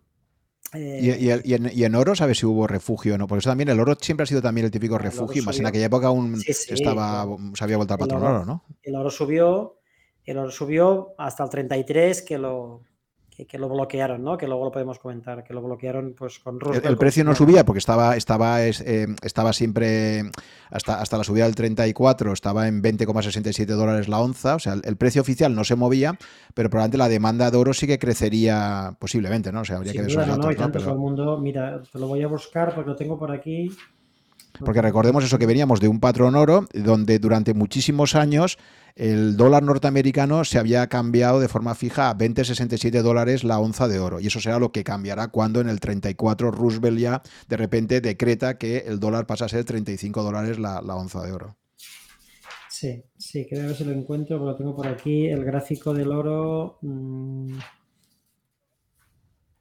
porque porque yo sé, por ejemplo, en la crisis del 2008, ¿cuánta gente se iba a las sucursales bancarias diciendo quiero un lingote de oro y tal? O sea, decir, que, el oro siempre ha sido un valor refugio, ¿no? Cuando parece que todo se hunde, es como una cosa que te ha demostrado durante 2000 años que mantiene muy bien el valor y, a corto.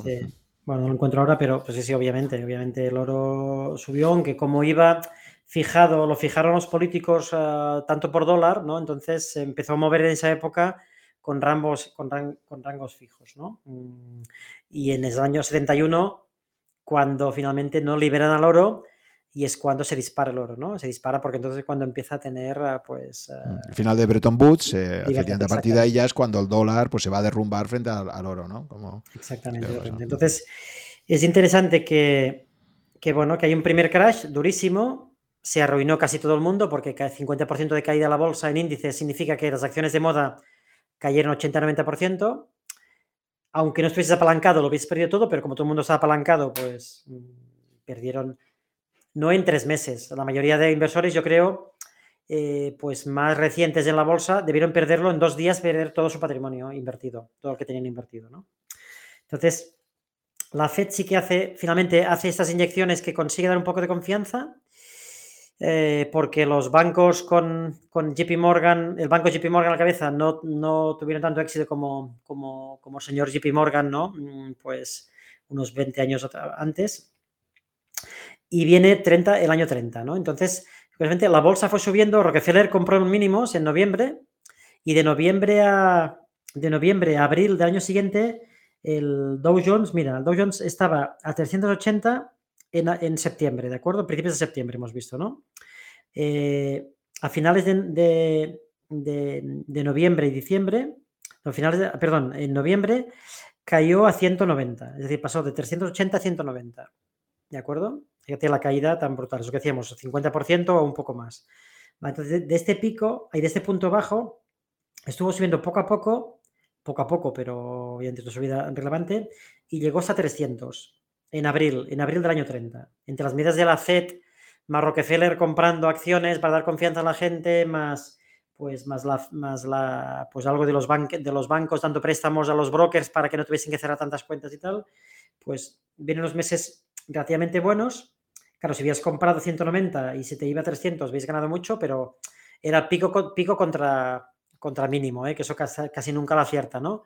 Eh, más o menos podías comprar a 220 y vender a 290, que no está mal.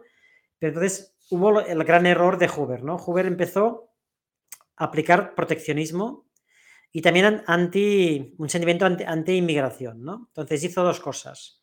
Ah, aplicó tarifas a la importación de bienes fuera de Estados Unidos de 20.000 productos. 20.000 productos. Eso fue lo que hundió al mundo en la miseria.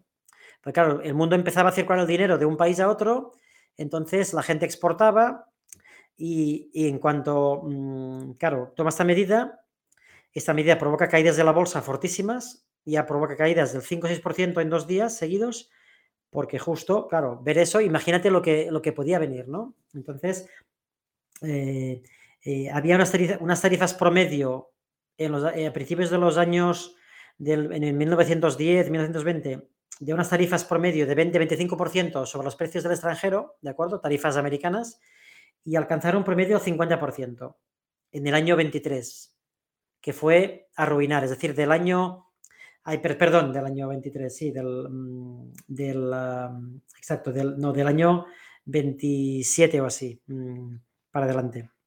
Entonces, ah, este proteccionismo provoca que, que empiece a, caer las gomas de todo el mundo porque se para el producto. Canadá, que un 20%, era un 20% de la balanza comercial de Estados Unidos, decide aplicar también tarifas tarifas a los productos americanos. Y así empieza una, una, ronda de, proteccionismo.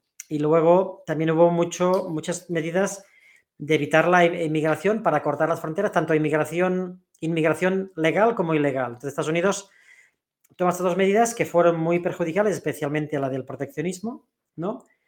Y entonces, al principio no, había habido ninguna quiebra bancaria, que eso es la clave de la primera parte, solo fue caída de la bolsa ya está, no es lo mismo arruinarte de tus inversiones en bolsa que tener peligro de tu dinero en el banco, ¿no? Es un nivel muy distinto, ¿no? De la confianza económica. Y entonces el problema es que empiezan, empiezan a ver, pues, los, ah, pues la, caída de los bancos. Eh, fíjate que es curioso que, en, año, en, los años, en, el año 1930 la mayoría de bancos incrementan dividendos. Fíjate que estaban fatal y al final es muy importante aparentar, los bancos siempre tienen que aparentar ¿no? que están muy fuertes porque es la clave de su negocio, ¿no? de la confianza de los depositantes, de los accionistas. Entonces, en medio de este lío, los bancos imprudentemente subieron los dividendos pagados en, el año 30. Y entonces eso les debilitó aún más y entonces empezó a haber quiebras de, pequeños bancos y empezar a ver pues colas bancarias y cierres de bancos. y aquí fue el, gran lío, ¿no? Mm, primero empezó por Nevada. Nevada decidió hacer un bank holiday que llaman los anglosajones, ¿no? Es decir, cerrar los bancos tres días o cuatro. Esto generó un, pánico bestial porque, claro, decir que los bancos están cerrados te crea una ansiedad con tu dinero. Y primero empezó Nevada y eso fue lo que llevó a, mm, a que haya miedo en todo el país, en todos Estados Unidos, ¿no? Y entonces vino la primera quiebra del primer banco grande, que era el Bank of the United States. O sea, no era el banco central, sino era un banco privado. Tenía 400.000 depositarios. Y el 10 de diciembre del año 30 eh, se reúnen en el edificio de la FED. Es increíble. Eh, si os acordáis de Lehman Brothers, que se reunían en ese edificio de, de, Nueva York, de la Reserva Federal de Nueva York, que también recomiendo visitar si vais a Nueva York, porque se puede visitar las cámaras acorazadas con oro eh, se puede visitar, tienes que pedirlo con mucha antelación, hay mucha seguridad. Yo lo visité, me acuerdo, hace unos 10 años, y entras en ese edificio de la FED, donde se reúnen siempre la FED en las grandes reuniones con Lehman Brothers, con Bear Stearns, pues en el año diciembre del año 30 se reúnen todos los bancos como JP Morgan y todo el resto, Chase Manhattan y pues el National Bank, y se reúnen con la Fed de Nueva York. Entonces, hay muchas dudas que hacer, eh, los de JP Morgan dicen que este banco está quebrado, que no tiene sentido apoyarle porque está quebrado y si pones dinero va a ser peor. Entonces, este banco cierra las puertas y eso es, eh, la primera pieza del dominó, eh, porque es el primer banco grande y después de lo ocurrido en Nevada, empieza a haber colas en bancos y entonces empieza, esta es la gran debacle, esta segunda empieza la gran depresión, porque empieza a haber desconfianza con los bancos. entonces, em, se estima que la, salida del año 31, la pérdida de depósitos bancarios había sido del 10%, o sea, aún no había sido una debacle, pero un 10% ya se había reducido los depósitos bancarios, lo cual eso debilitaba a los bancos porque tenían menos dinero y tenían que exigir eh, pues a los, a los, préstamos que habían concedido tenían que, cortar líneas, ¿no? Porque tenían menos depósitos para financiarlo. Entonces empieza una segunda medida de Hoover, que fue la definitiva, que es que empezó a aplicar medidas muy, eh, en principio, muy rigurosas de no tener déficit para evitar que aumentase el déficit, que en cierta parte parecen lógicas, ¿no? Pero eso lo que, lo que hizo es cerrar más líneas y que hubiese menos dinero en la economía y acabó de, de perjudicar no solo Estados Unidos, también a, Europa, porque, como hemos dicho antes, Estados Unidos financiaba eh, especialmente Alemania, que es el país que, más necesitaba invertir y había mucho dinero norteamericano invertido básicamente en bonos, en bonos del Estado de, Alemania. Entonces, eh, si juntas el proteccionismo con, con, una política fiscal pues muy, muy poco expansiva, empezó a crear problemas ya globales, ¿no? Y entonces viene eh, la falta de dólares, ¿no? Porque estamos en un momento que el dólar es la moneda que financia todo. Por empieza a faltar dólares porque, como ves, hay una política pues muy, muy poco mm, contractiva. Y entonces ah, el dólar es la moneda que financia todo y por tanto todo el mundo se financia en dólares en Europa y en muchos países. Y entonces es cuando había el carry trade que hemos hablado antes, ¿no? que se financiaba Alemania, que salía de la guerra mundial y necesitaba inversión porque no tenía inversores propios, no tenía dinero. Entonces empieza, entonces empieza a caer las importaciones por los dos motivos anteriores, ¿no? el proteccionismo y por la, y por la, pues, y por la salida de capital, salida de capital. Y, y para que te hagas una idea, eh, del año 29 al año 31, del 29 al 31, eh, las importaciones americanas bajaron un 50%. Eso significa que fluyeron menos dólares a Europa, porque, porque si, si disminuyó un 50% significa que menos dólares fueron mm, hacia afuera. ¿no? Entonces, empezó a haber problemas graves en la Europa central y luego en las debacles uh, increíble. Entonces, mm, eh, Alemania pedía una moratoria de los pagos de la guerra, Primera Guerra Mundial, que no se la dieron, Francia no accedió, entonces provocó otro pánico en la bolsa, porque Francia, que era el que más había sufrido la Primera Guerra Mundial, pues tenían, no aceptaron ayudar a Alemania, en parte es lógico, ¿no? porque era muy reciente toda la Primera Guerra Mundial, y por tanto Alemania se ve obligada a, imprimir dinero eh, y se empezó a volver a, ver inflación e hiperinflación. Pero eh, la gran crisis viene en Austria, ¿no? En Austria, el 8 de mayo del año 31, quiebra el, famoso banco, el mayor banco de, Austria, que es el Credit Anstalt, ¿no? Eh, que se comparó con Bankia, y me acuerdo en su día, cuando Bankia, ¿no? que era casi de los bancos más grandes en España, estaba quebrada casi en, en 2009, ¿no? Entonces, el Credit Anstalt era el banco más grande de Austria y el más antiguo, ¿no? Eh, entonces anunció unas pérdidas de 20 millones de, dólares y, quebró porque había salvado a otro banco que estaba quebrado y cometió el error de salvarlo y quedarse los riesgos del otro banco y se quedó sin dinero. Entonces, eh, pues esto fue el inicio de, pues de colas en los bancos en Alemania, pero ocurrió igual en Hungría. Se cerró los bancos. Ah, y pues también ocurrió en Polonia, en Rumanía, entonces empezó, eh, es curioso, fue una crisis global, aunque, aunque parece que hace tantos años que no tenía tanta, tanta influencia, ¿no? Eh, quebró el Dresdner Bank, el famoso Dresdner Bank, el segundo mayor banco de Alemania, quiebra en, ese, en esos meses, y entonces las bolsas europeas empiezan a caer fuerte. Lo curioso es que cayó mucho más fuerte la bolsa americana que no las europeas, seguramente porque todo el mundo estaba invertido en, Estados Unidos y menos en Europa. y era más líquido, lo cual cuando hay crisis siempre sale la gente de los, de los productos más líquidos, ¿no?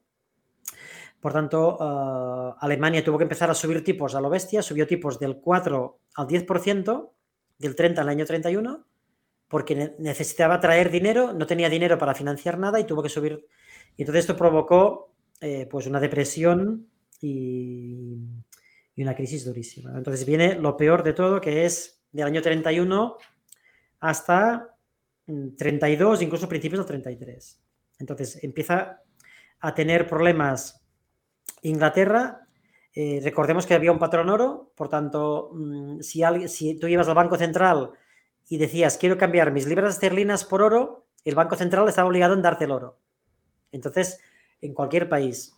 Por tanto, eh, como se quedaban sin dinero y la gente empezó a tener desconfianza en las divisas de Alemania y de Inglaterra y de Francia, en Francia algo menos porque, porque estaban un poco mejor económicamente, entonces, si eres un poco listo y tú eras alemán o eras inglés, obviamente ibas al Banco Central, le entregabas moneda, libras o, la moneda alemana y pedías oro y te estaba obligado a dártelo, lo cual empezaron a cortar esta posibilidad y por tanto se quedó casi solo Estados Unidos como único garante de que tú cambiabas dólares por oro. Entonces, en la primera, en la primera parte de los años 20 había mucho dinero que entraba a Estados Unidos, lo cual le entraba oro, que perdía Francia y Alemania y, Inglaterra, que estaban muy preocupados porque tenían salidas de oro. Y, llegó un momento que, pues, ah, Inglaterra eh, empieza a cortar todo eso porque, porque no Ahí, hubo una diferencia entre el Reino Unido y Francia. Francia creo que sí, sí que fijó un tipo de cambio del franco con el dólar, o perdón, con el, con el oro mucho más bajo. Pero el error de Churchill, que lo comentó también Luis en, el podcast anterior, que Churchill creo que, que, después de la Primera Guerra Mundial, creo que fue a la altura del año 25, fija un tipo de cambio de la libra esterlina con el dólar artificialmente alto. De alguna forma pensemos también que en aquella época la fortaleza de una moneda era un poco también un símbolo de prestigio nacional, o sea, se, jugaba a esto, ¿no? Entonces, para los británicos, el, gran imperio británico, que, hasta la Primera Guerra Mundial era el país que dominaba el mundo, pues era como una, fuente de desprestigio que la libra cayese en su cambio con respecto al, oro, ¿no? Y ahí Churchill cometió ese error de, considerar que, tenía que estar a ese nivel que era mucho más alto del que debía ser, ¿no? Y parece que eso también provocó que luego sus primos americanos, pues para facilitar el, comercio con el Reino Unido, pues, pues hicieron ese tipo de operaciones de comercio internacional, ¿no? O sea, que, realmente ahí hay unas implicaciones bastante complicadas. Lo malo de todo esto, Mark, que, parece que, sale como conclusión de todas estas intervenciones es que a veces errores de política económica, como ese proteccionismo que, va a imponer Hoover, acaban haciendo que al final los culpables de la, de la depresión se la achaquen al patrón oro o se le achaquen a, por ejemplo, pues otra, a, que el mercado es malo por, per se, ¿no? Es decir, oye, los mercados qué malos son, y esto va a justificar las intervenciones keynesianas más tarde, ¿no? A partir de la famosa obra de Keynes del año 36, la teoría general, cuando realmente lo que hay que analizar es hasta qué punto qué problema fue del mercado y qué problema también fue de las malas decisiones de política económica que se tomaron para enfrentarse a esa situación, ¿no? Sí, a ver, el patrono es muy rígido. Patrono, yo siempre digo, es como un padre, es como un padre muy estricto y muy rígido, que no hay nada más positivo en el mundo, ¿no? Tener un padre que, que no te deje que tú tomes, que hagas tonterías, ¿no? Que tomes un riesgo excesivo, que seas prudente, que no gastes más de lo que ingresas. Entonces, el patrón oro es perfecto ah, porque te da una disciplina. El problema es que a la que no, no compras esta disciplina, entonces sí que te, pues es como, pues, ah, pues eh, te faltan te, genera un problema de que, de que pues, es muy rígido y tú no puedes imprimir dinero. De hecho, no podían imprimir dinero porque si imprimían dinero, que, cuando hay una crisis normalmente te ayuda mucho, solo, pero solo en el momento que hay la crisis, lo ideal es para mí es inyectar en medio el pánico para calmar y que no haya eh, un desplome que, que en cadena lo arruine todo, pero enseguida que el mercado se ha recuperado, quitar ese dinero, ¿no? El problema es que luego eh, se han acostumbrado los bancos centrales a continuar inyectando. Entonces, no podían inyectar dinero, pues inyectaban más libras, la gente podía coger esta libra y, pedir que el Banco Central le diese el oro equivalente, que no tenía. Entonces, eh, es, una camisa de fuerza que, es perfecta si la cumples, pero si te sales de ella y te endeudas demasiado, eh, no puedes volver casi para atrás, ¿no? Es como, no puedes volver dentro de la botella, ¿no? Si sale genio de la botella, es muy difícil que, Entonces, es cierto eh, pues que no es culpa del patrón oro, pero sí que es cierto que el patrón oro es muy rígido y por tanto, ah, seguramente hoy si hubiese continuado el patrón oro, el crecimiento mundial habría sido mucho más bajo, quizá viviríamos mejor, ¿no? No, seríamos tan ricos seguro, habría más hambre en el mundo posiblemente, pero, pero la economía hubiese crecido de forma más natural, quizás sería mejor, ¿no? Porque hemos llevado, llevamos unos años de crecimiento desbocado, no, no digamos lo que haga China, lo que hace China, ¿no? Ya no digamos lo que hace China, a otros países emergentes. Por tanto, el mundo crece tanto que ya vemos los problemas medioambientales que tenemos, ¿no? Y por tanto, el patrón oro es un, es un elemento que, hace que actúes de forma sensata, como un padre, pues un padre pues, que es estricto y que no te deja hacer tonterías, ¿no? En cambio, cuando se quita el patrón oro, los bancos centrales como ahora no tienen ningún... Es muy perverso porque tú puedes inyectar 120 mil millones como hace la FED hoy sin ningún problema en la economía americana, al contrario, economía recalentada con inflación subiendo y no tienen ningún objetivo porque no hay ningún, no hay nada que agarrarte, ¿no? No hay nada que, eh, pues, eh, tú puedes imprimir infinitamente, teóricamente. Eh, de momento no ha pasado nada, pero obviamente es muy peligroso, porque eso no, es, no, hay, que, no, hay, que, ser ningún genio para pensar que si tú imprimes continuamente se va a desbocar o la inflación o, o como ahora hay una inflación de activos, ¿no? y por tanto puede provocarte problemas muy, mucho más graves ¿no? que, el ser estricto. ¿no? Entonces es complejo, mm, pero, pero mm, después de esta fase, mm, eh, Alemania, e Inglaterra salió del patrón, del patrón oro o de la, de la, convertibilidad, mejor dicho, eh, en el año 31, que es como una, suspensión de pagos, ¿no? De facto, porque no, ya no aceptó convertir, ¿no? Convertir libras a, como hará Estados Unidos en el 71, ¿no? Sí. Exacto. Al cerrar la ventana de convertibilidad de Bretton Woods. Exacto. Y de hecho, como tuvo salidas, entonces la gente confiaba más en el oro. Obviamente, el oro te da mucha confianza, es lo positivo del oro.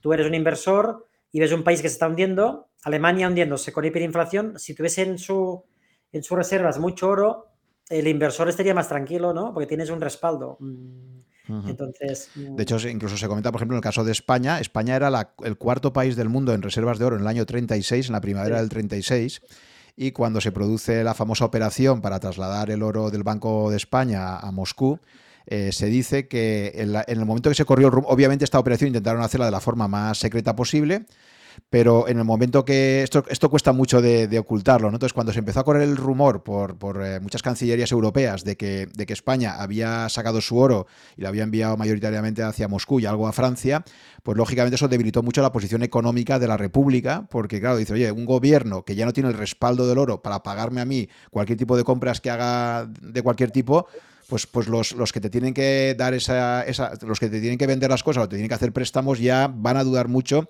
de tu capacidad de repago, ¿no? Entonces eso se comenta también que fue uno de los elementos que debilitó muchísimo financieramente a, la Segunda República, ¿no? Sí, sí, hoy Alemania tiene mucho oro porque ha vivido, sufrió las hiperinflaciones y sabe que eh, es curioso, la gente no se imagina un Banco Central. El Banco Central es como una empresa. En esta crisis del año 20, si vas leyendo que ocurría en el año 29, 30, 31, 32, Inglaterra se le estaba acabando las reservas. Que las reservas eran dólar y divisas. Eran dólares y eran oro.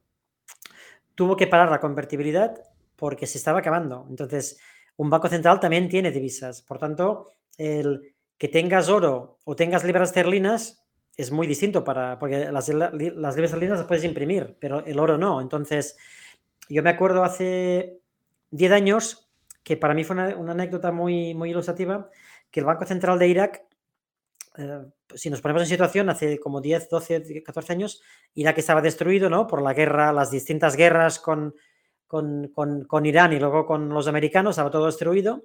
Entonces empezaron, cuando ya se calmó y los americanos tomaron el control, se empezó a, a producir petróleo, ¿no? Porque Irak tiene mucho petróleo. Y cuando hubo las primeras reservas, lo primero que hizo el Banco Central de Irak es comprar oro, que me pareció muy ilustrativo y muy inteligente, ¿no? Porque Irak no vas a dar confianza en ningún inversor del mundo si tienes moneda local, ¿no? Si tienes dólares, bueno, sí, obviamente es mucho mejor.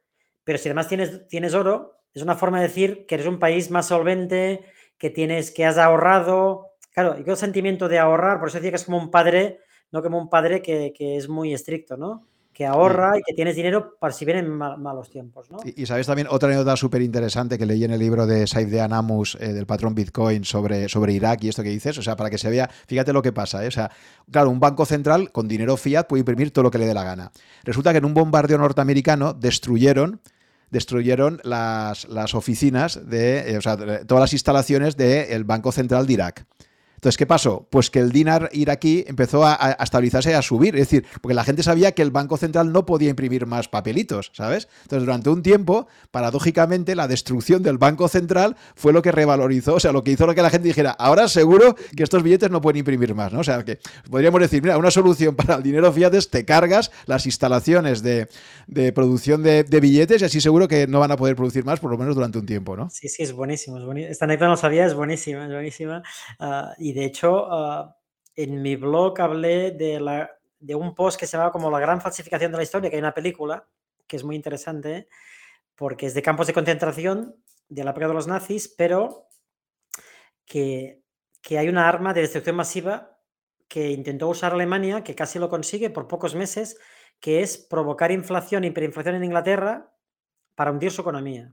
Entonces, consiguió en varios campos de concentración conseguir expertos falsificadores, que eran prisioneros judíos, que eh, pues ah, imprimían moneda inglesa y de otros países, de Francia también, pero creo que básicamente era Inglaterra, que es la que estaba aguantando en Europa en ese momento, ¿no? Porque no estaba invadida. Y consiguió, muy interesante la historia, la película es muy divertida porque es una historia real y, y se demostró que, o se dice que del 10 al 20% de la moneda eh, de libras esterlinas eran falsificados por los alemanes porque estaban empezando a imprimir como locos y fue justo la última fase y que por suerte los aliados entraron en Alemania porque quizá con un año más, aparte de un superbombardero que estaban preparando Hitler, ¿no? Un superbombardero que se decía que podía cambiar la guerra, que no llegó por poco, ah, lo peor hubiese sido que quizá hubiese provocado hiperinflación en Inglaterra le podían, Podían, haber utilizado el superbombardero para lanzar billetes de libras. Lo que estamos diciendo, claro, no, es que verdad, es que, es que una forma de destruir un. Hombre, se ve la hiperinflación de la República de ahora en Venezuela, ¿no? Una forma de destruir totalmente la economía de un país es una hiperinflación. Como cuenta el libro este de When Money Dies, ¿no? Cuando el dinero muere, es esto, ¿no? Es, es, la forma. De hecho, el propio Keynes se cuenta una, anécdota también de Keynes, que estaba en, en Rabat, creo, y entonces un limpiabotas le, le limpia los zapatos y entonces luego le pide el precio. Y entonces eh, Keynes dice: Ese precio, dice, no, no, dice, yo, yo no voy a construir a destruir la libra esterlina pagándote, pagándote esto, ¿no? Este cambio, ¿no? El tío con mucha, con mucha ironía, ¿no? Pero efectivamente, esta, esta idea de guerra económica y de que si le provoco una hiperinflación a, a mi vecino lo destruyo, es interesantísima, efectivamente. Es justo lo contrario de lo de ese Banco Central destruido, ¿no? Bueno, es que no hemos hablado, en, relación a lo que dices, Juan, no hemos hablado que lo interesante del, del 29, de la depresión de los 30, y es muy interesante leer el libro de Dalio, que luego ya haremos las referencias, ¿no? El, libro, bueno, no es un libro, es una enciclopedia de Ray Dalio, ¿no? Que se llama, se llama Big Debt Crisis, ¿no? Que es una enciclopedia de todas las crisis de la historia, explica qué ocurrió antes, qué ocurrió durante y qué ocurrió luego. Qué medidas se tomaron, si hubo devaluaciones, si hubo revalorizaciones, si hubo déficit por cuenta corriente, si hubo... Es, una... Es la verdad, eh, todos sus conocimientos de toda su gestora los han dado al mundo y los han regalado porque te permiten bajar el PDF en, gratis, ¿no? La verdad es que yo me lo compré porque es, es, una enciclopedia que hay que tener en tu, ¿no? en tu, en tu despacho. Y, lo interesante, mm, ahora me acuerdo que te quería comentar, de, mm, sí, es de la, del paralelismo a medida que se va hundiendo la economía americana y hay la quiebra del banco en Austria y del segundo banco de Alemania, empieza a subir los votos de Hitler, ¿no? Hitler empieza a subir. Tenía un 3% de los votos, eh, creo que lo tengo anotado por aquí, que es muy interesante. Veréis, uh, o sea, Hitler tenía el 3%. Creo que en el año 29, mira, sí. Sí, exacto. Lo había visto en un documental que en el año 29 hubo unas elecciones en Alemania y, el partido nazi consiguió unos resultados muy malos. Y en cambio ya un año más tarde solamente, ya en el año 30, creo que tiene una subida ya muy importante porque ya se empieza a notar la crisis en Alemania. No, fíjate si es bestia que eso provoca la inflación, ¿no? Los nazis en el año 28 obtuvieron 3% de los votos. 3%. En septiembre del año 30, o sea, apenas poco tiempo, ya tuvieron el 18%. Pero como también los comunistas subieron, la extrema izquierda y la extrema derecha dominaban eh, la mayoría del, Congreso de, Alemania, lo cual eso fue el principio del fin, ¿no? Y luego, mm, cuando Hitler entró al poder, mm, obviamente, pues eh, estaba destrozado Alemania porque estaba otra vez con la inflación y pues la gente sin poder comer y por tanto toda esta crisis eh, fue pues el creador del monstruo que fue el, nazismo, ¿no? Mm, y por tanto ah, es interesante leer la historia de los años 30 porque, porque no es solo interesante para temas bursátiles, para temas macroeconómicos, sino para temas políticos, ¿no? Ahí nace Hitler y, y de allí, y la invasión de Polonia es para capturar reservas de divisas, aparte de, tener también commodities, materias primas para poder eh, crear su maquinaria, ¿no? Su maquinaria armamentística. Entonces, eh, fue una expansión, eh, pero todo viene de la explicación de las hiperinflaciones y los populistas, bueno, la verdad es que no es muy distinto de ahora, ¿no? Que la, mm. extrema izquierda, la extrema derecha son las que mandan en casi todos los países, ¿no? No mandan tanto en el gobierno como en, la opinión pública, ¿no? O sea, en España incluido, ¿no? Mm, extrema izquierda, extrema derecha, pues casi son todos los que en la opinión pública lanzan los debates que todo el mundo parece que, cae en la trampa de, tener que comentar los debates que extrema izquierda, extrema derecha, y en cambio la gente moderada, pues nadie los escucha, ¿no? Entonces es un poco lo que ocurrió eh, pues en los años 20 y en los años 30, ¿no? Entonces acaba la, presidencia de Hoover, que era republicano, y, se presentaron a las elecciones eh, en el año 32. Y eh, curiosamente, otro dato que no conocía, que he descubierto gracias al libro de Said de Anamus, es que eh, en las elecciones del 32 eh, Roosevelt, no, siendo demócrata, decir, no planteaba un programa tan, tan intervencionista de entrada como el de Hoover. Eso parece ser que es una historia no, tan conocida. Entonces dice, según Said Anamus, repito, que es una historia poco conocida, lo pone en una nota a pie de página, que la gente en parte votó también a, Roosevelt porque no planteaba un, programa tan intervencionista eh, como, el de, eh, como el de Hoover, a pesar de ser demócrata, y que una vez que ganó, pues sí que de alguna forma cambió y, se acercó mucho más a lo que, a lo que Hoover también prometía, ¿no? entonces, bueno, pues eh, sí, allí, no sé si quieres comentar algo sobre el periodo ya de Roosevelt, que empieza en el 33 y que... Bueno, sí, para, pues acabar ya, para acabar un poco ya, sí, porque desde la salida ya del, crash, ¿no? Eh, lo primero interesante es que la bolsa americana no recuperaría el nivel de 3 de septiembre del 29 hasta creo que el año 50, ¿de acuerdo? Si imaginaos la destrucción. En términos económicos, eh, no fue tan... Mm, eh, quizá fue los años 40 o así, mm, es decir, que, que, mm, yo creo que es quizá la última crisis que, está relativamente cercana, ¿no? Porque estamos hablando de un siglo solo, ¿no? y no ha sido por ninguna peste ni, ni por un problema ah, de este tipo, ¿no? Entonces, sí, la verdad es que mm, obviamente tenía que ganar Roosevelt porque Hoover, la gente se moría de hambre casi, las, las famosas colas de gente comprando sopa y comprando un poco de pan, eh, son de esta época de Estados Unidos, pero también en Alemania. En Alemania son menos conocidas, pero también ocurrió lo mismo. Había las mismas colas para conseguir sopa y conseguir ah, una barra de pan que lo pagaba el Estado. Y por eso, mm, obviamente, perdió, perdió Hoover porque se equivocó en muchas cosas, pero aunque no se hubiese equivocado, obviamente la gente identifica esa crisis con el gobernante que hay, ¿no? Obviamente. Entonces, Roosevelt no dijo nada que haría con el patrón oro. Eh, supongo lo tenía pensado y no lo quiso decir para no dar desconfianza y no provocar una salida de divisas del país, ¿no? Y sobre todo tomó varias medidas, mm, pues como, antes hemos dicho, alguna muy polémica, otras para mí muy buenas. Lo que está claro es que consiguió eh, recuperar la economía y los mercados eh, porque estaba a niveles ya peligrosísimos porque, porque la gente no tenía para comer, o sea que eso es un tema ya, ya es otro nivel de política, ¿no? Una cosa es que te guste el político que hay o no, y otra cosa es que, no tengas comida, ¿no? Y tanto Roosevelt mm, hizo, lo primero que hizo, aunque no lo había explicado, fue, bueno, perdona, mm, lo antes decía lo de Hitler, Hitler ganó las elecciones eh, en el año 31 y, y Japón que también había tenido muchos problemas económicos, y aquí sí que lanzamos con, Asia, que nunca hablamos de Asia, eh, tuvo un gobierno muy militarista porque, porque tuvieron muchas crisis también y al final hubo populismo, en este caso de más de derechas, invadieron Manchuria en el año 31 y Shanghái en el año 32. El paro subió en Estados Unidos del 25% y también en, en ah, y también en Alemania, 25% ¿eh?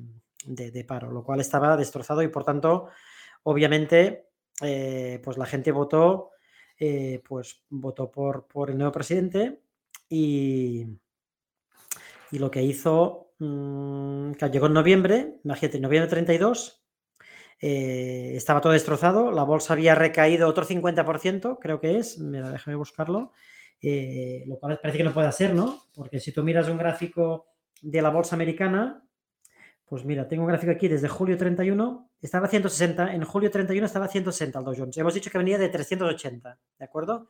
En septiembre del año 29. Pues cae de 160 a 40 el Dow Jones. Eh, que es cuando Granham escribe un artículo eh, que lo citamos en nuestra presentación que tenemos del Japan Deep Value, porque explica a Granham, el, que fue el mentor de... El Benjamin Graham, sí, el famoso profesor de la Columbia.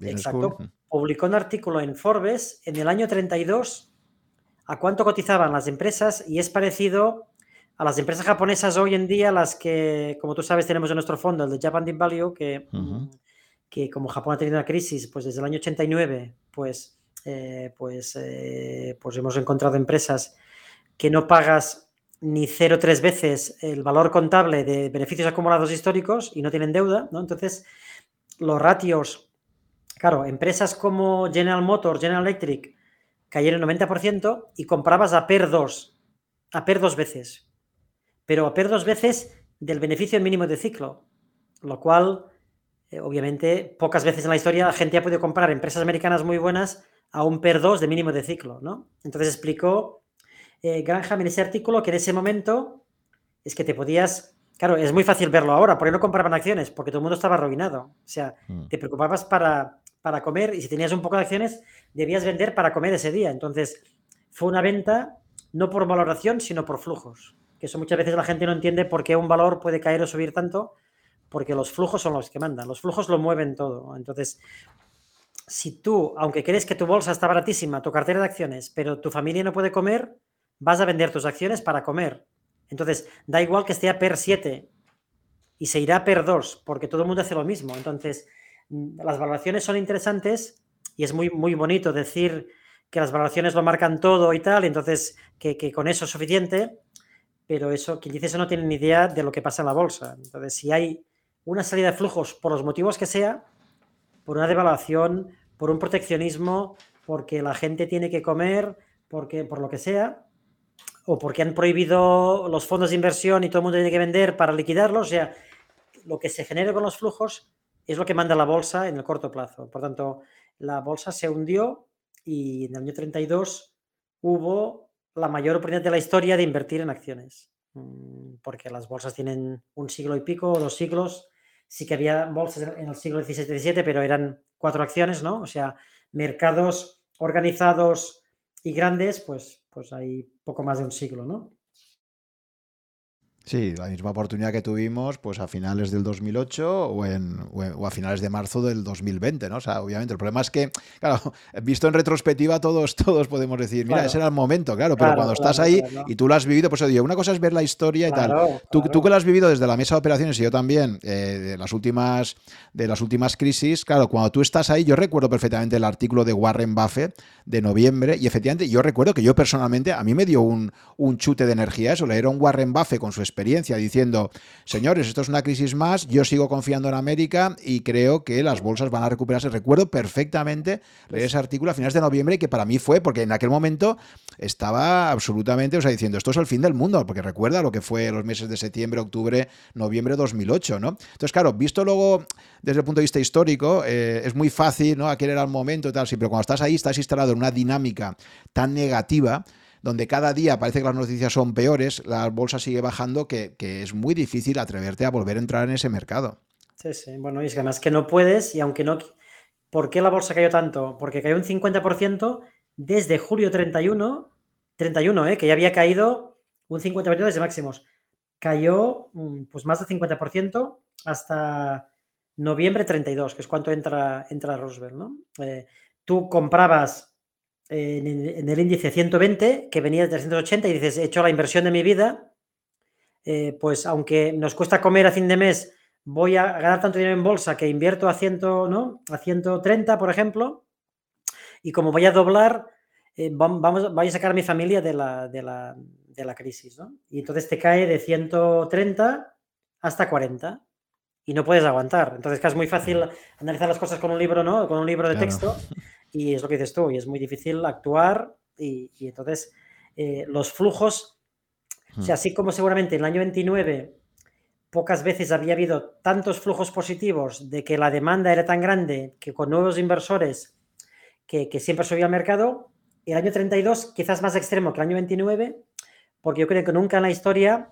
tanta gente había tenido que vender por motivos diversos, no obviamente por, por, crisis, y para daba igual la valoración, daba igual analizar el PER, el free cash flow, daba igual analizar el renta por dividendo, porque... porque además, la gente, la gente que ha quedado tocada por, una situación así, luego es que ya no quiere saber nada de la bolsa, además, ¿no? Que es un poco también lo que ha pasado muchas veces en, España también. ¿Cuánta gente tú has conocido, sabes, que dice, yo en la bolsa ya no quiero volver a saber nada porque lo que tenía ahí lo perdimos todo, empresas que desaparecieron? Tú imagínate a alguien que haya invertido, por ejemplo, en el Banco Popular, ¿no? Y que se quedara pillado y al final se quedara a cero, ¿no? Y haya perdido mucho dinero con eso. Es decir, que, que, muchísima gente que pasa por un trauma así, luego ya no quiere volver a saber nada de la bolsa. Ya, ya no es un es algo irreversible sin Duda, sin duda. Sí, sí. Además que también, también el problema de estos casos, cuando hablas con gente que dice que hoy hablar más, es porque compró eh, seguramente acciones, no, no, un fondo, que es más diversificado, ¿no? Compró acciones porque alguien le dio un chivatazo, ¿no? Que es muy mediterráneo, ¿no? Yo tengo un amigo que dice que tiene información que esta empresa va a comprar la otra y que hay que comprar. Entonces, claro, el, bueno, eso, es lo que dice, bueno, eso lo que dice Groucho más que ocurría todos los días en los años 26, 27, 29. O sea, él cuenta continuamente anécdotas, como por ejemplo, él dice que, que se va a, escuchar a Eddie Cantor en el Palace y dice, bueno, ese día pagué, la entrada de ese, de ese día fueron 38 mil dólares por ver a Eddie Cantor. Dice, porque ese día, después de la actuación, fui allí y me dio el chivatazo y me dijo, ¿no tienes alguna acciones de Goldman Sachs? Y no, sabía ni lo que era Groucho Mar Goldman Sachs, ¿no? dice, sí, sí, tal, pues las que están a 156 y es un robo, a 156 están tiradas y tal, ¿no? Bueno, y luego de 156, pues creo que cayeron, él cuenta en el propio artículo, que acabaron cayendo, pues eso, por, los suelos, ¿no? Que creo que las comentado tú también antes. O sea, que, que, eso ya no es mediterráneo, es que eso es la, ¿sabes? En la bolsa, bueno, lo que siempre se ha dicho, ¿no? Cuando escuches que... Que, gente que no está todos los días en bolsa te está dando recomendaciones de, bolsa, es el día que tienes que salir eh, por piernas de ahí, ¿no? Sí, sí. Mm. Bueno, entonces si quieres, para acabar ya, que ¿no? Bueno, vamos a acabar ya solo un poco la salida de esta crisis. Del año 29 al año 32, el PIB americano cayó un 31,5%. O sea, fíjate tú, la debacle, la debacle no solo del mercado, porque el crash fue el 29, pero luego vino mm, el crash de la bolsa continuado, pero sobre todo la Gran Depresión, ¿no? Entonces, Roosevelt entra y, aprueban el 9 de marzo del 33, el Congreso aprueba el, el Emergency Banking Act, ¿no? El, pues la ley de emergencia bancaria del año 33, ¿no? Eh, entonces, permiten por primera vez, eso fue muy importante, a los bancos poder imprimir dinero sin respaldo de oro, solo con respaldo de activos bancarios.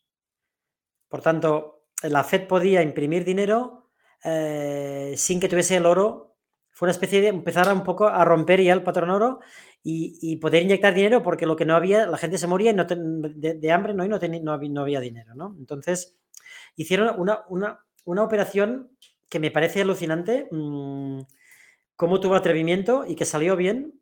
Fíjate, todos los problemas venían de los bancos, de que se hacían, se cerraban los bancos, había colas, se cerraban cuatro días, creaba más pánico porque cuando te cerraban tu banco, el día que abrían querías sacar todo tu dinero. Ya era tarde, porque entonces se generaban colas y tal. Entonces, Roosevelt cerró cinco días los bancos. Es increíble. Todos los bancos del país. ¿eh? Tú imagínate el estrés de Estados Unidos, ¿de acuerdo? En el año 33.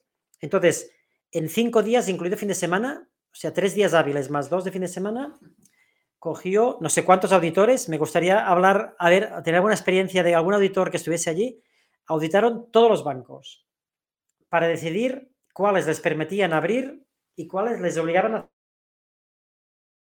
Roosevelt hizo un discurso muy atrevido y que le salió muy bien, que dijo, no os preocupéis que cuando abramos los bancos que estén abiertos, los que no hayan cerrado, podéis estar tranquilos que es más seguro tener el dinero allí que no debajo del colchón. Y lo dijo tal cual, creo. Entonces, eh, solo un 10% de los bancos les obligaron a cerrar, que es lo que estaban destrozados, seguramente, los que tenían, estaban quebrados, insolventes por todos sitios, ¿no?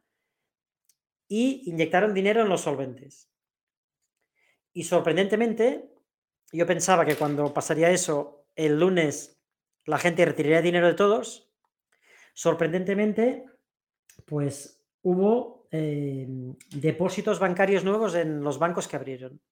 Se consiguió romper psicológicamente mm, ese miedo, ese pánico y dar confianza. La verdad es que fue una operación muy arriesgada, como puedes ver, porque es un tema de psicología casi, ¿no? Es cierto que es bueno auditar todos los bancos, ¿no? Porque estás explicando, ¿no? Y necesitas, necesitas días para hacerlo. De hecho, cinco días.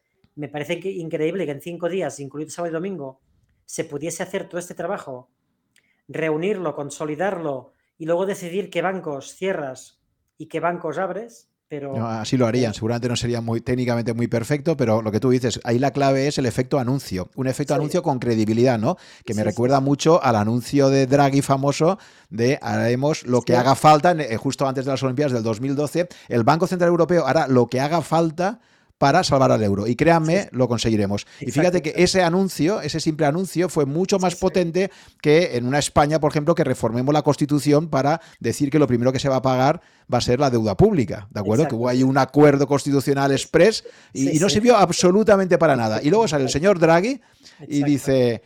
Créanme ustedes que el Banco Central. Y, o sea, y entonces, efectivamente, es increíble el poder de ciertos efectos anuncio cuando se comunican con convicción y el mercado se lo cree. ¿eh? Sí.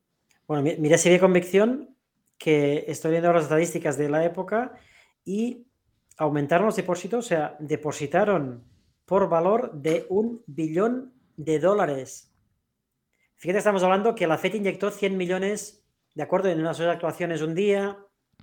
O sea, un billón, mil millones de, dólares de depósitos nuevos que la gente debe tener en el colchón, porque obviamente estaban quebrando todos los bancos, por tanto tenían, ah, lo cual esto para mí debe ser la fase de pánico a euforia más bestia que seguramente ha habido en la humanidad, porque que todos Estados Unidos esté pendiente cinco días de que tu dinero, tus ahorros están en un banco que está cerrado y al abrir, en lugar de crear pánico, pues la gente crea euforia de llevar el dinero al banco y que hubiese colas para, para depositar dinero, la verdad es que esto fue... Mm, pues es un episodio poco conocido, ¿eh? yo por lo menos esto no lo conocía.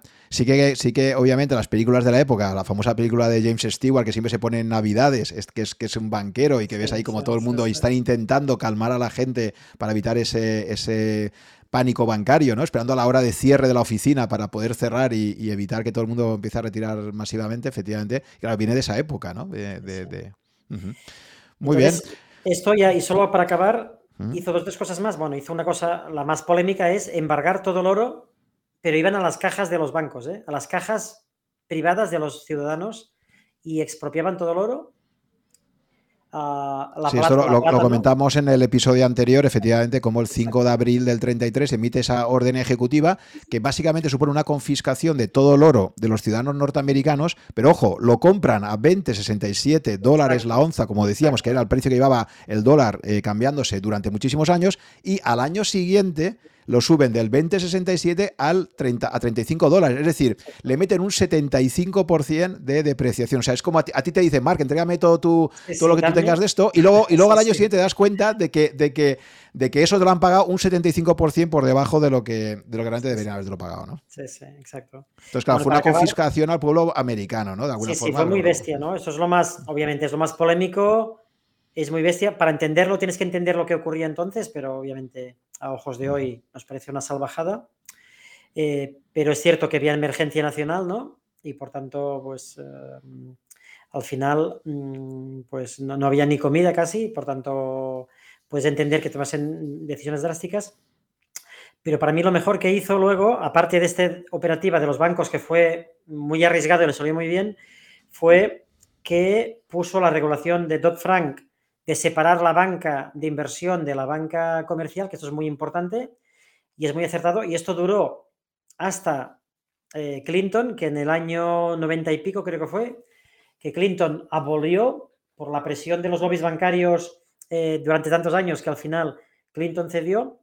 Y en Lehman Brothers el problema era que los bancos daban depósitos, tenían depósitos de clientes y tenían operaciones de derivados estructuradas apalancadas, por tanto, esto, esta, ¿no? esta ley fue positiva ¿no? para, para, para, para Estados Unidos y bueno, luego crearon uh, también un fondo de garantía de depósitos, que esto es muy importante. Ray Dalio siempre dice que es, que es clave cuando hay una crisis. En el medio del pánico tienes que inyectar dinero por fuerza del Banco Central porque no hay otra forma de dar confianza en el corto plazo. Y sobre todo tienes que garantizar que tus depósitos son solventes, porque si no, se hunde el sistema. ¿no? Entonces, eh, Roosevelt crea el fondo de garantía todo en este, en este mismo momento. ¿no?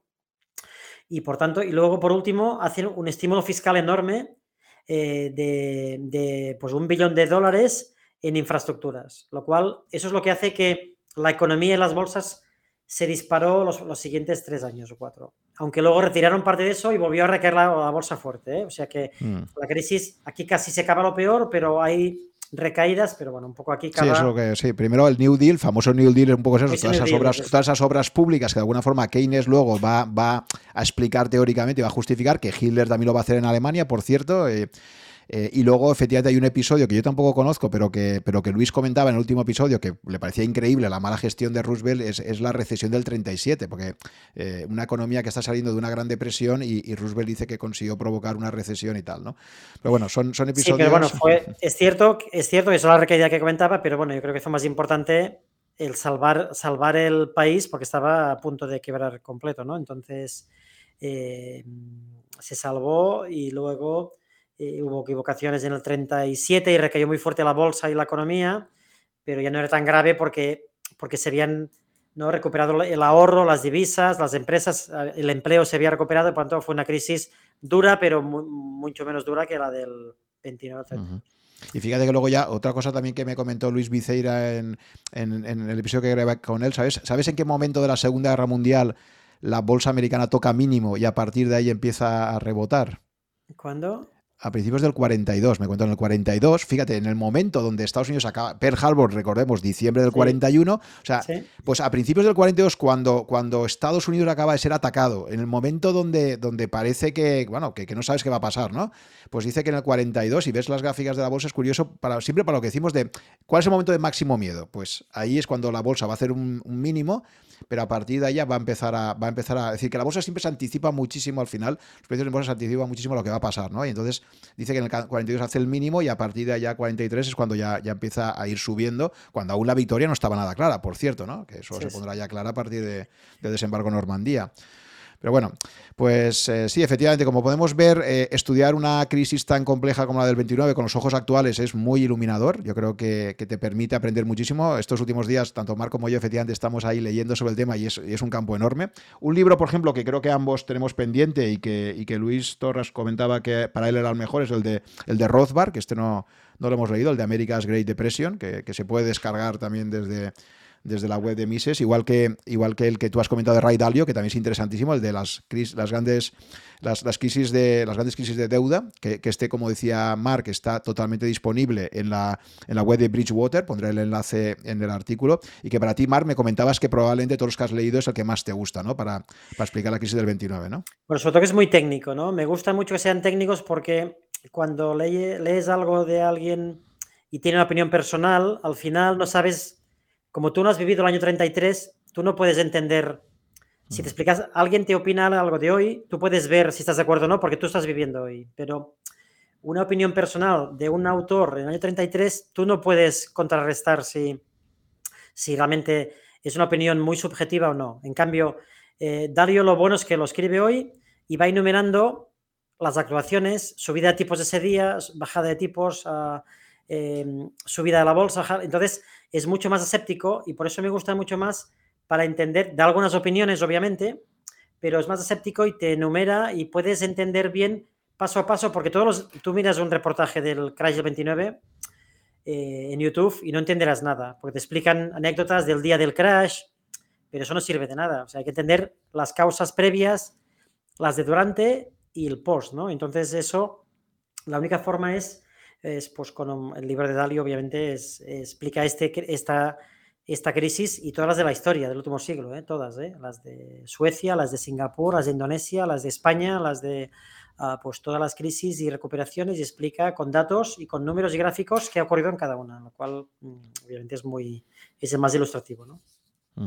Y yéndonos al presente ya para finalizar, que es un poco la pregunta que supongo toda la gente que se hace, dice, vale, muy bien, hemos estudiado historia, tú, tú ahora con tu perspectiva histórica ya, Mark, y con tus experiencias previas, ¿este momento actual te, te, huele o te recuerda un poco algún periódico, algún periodo histórico previo? ¿O, estamos en un momento donde aún tampoco...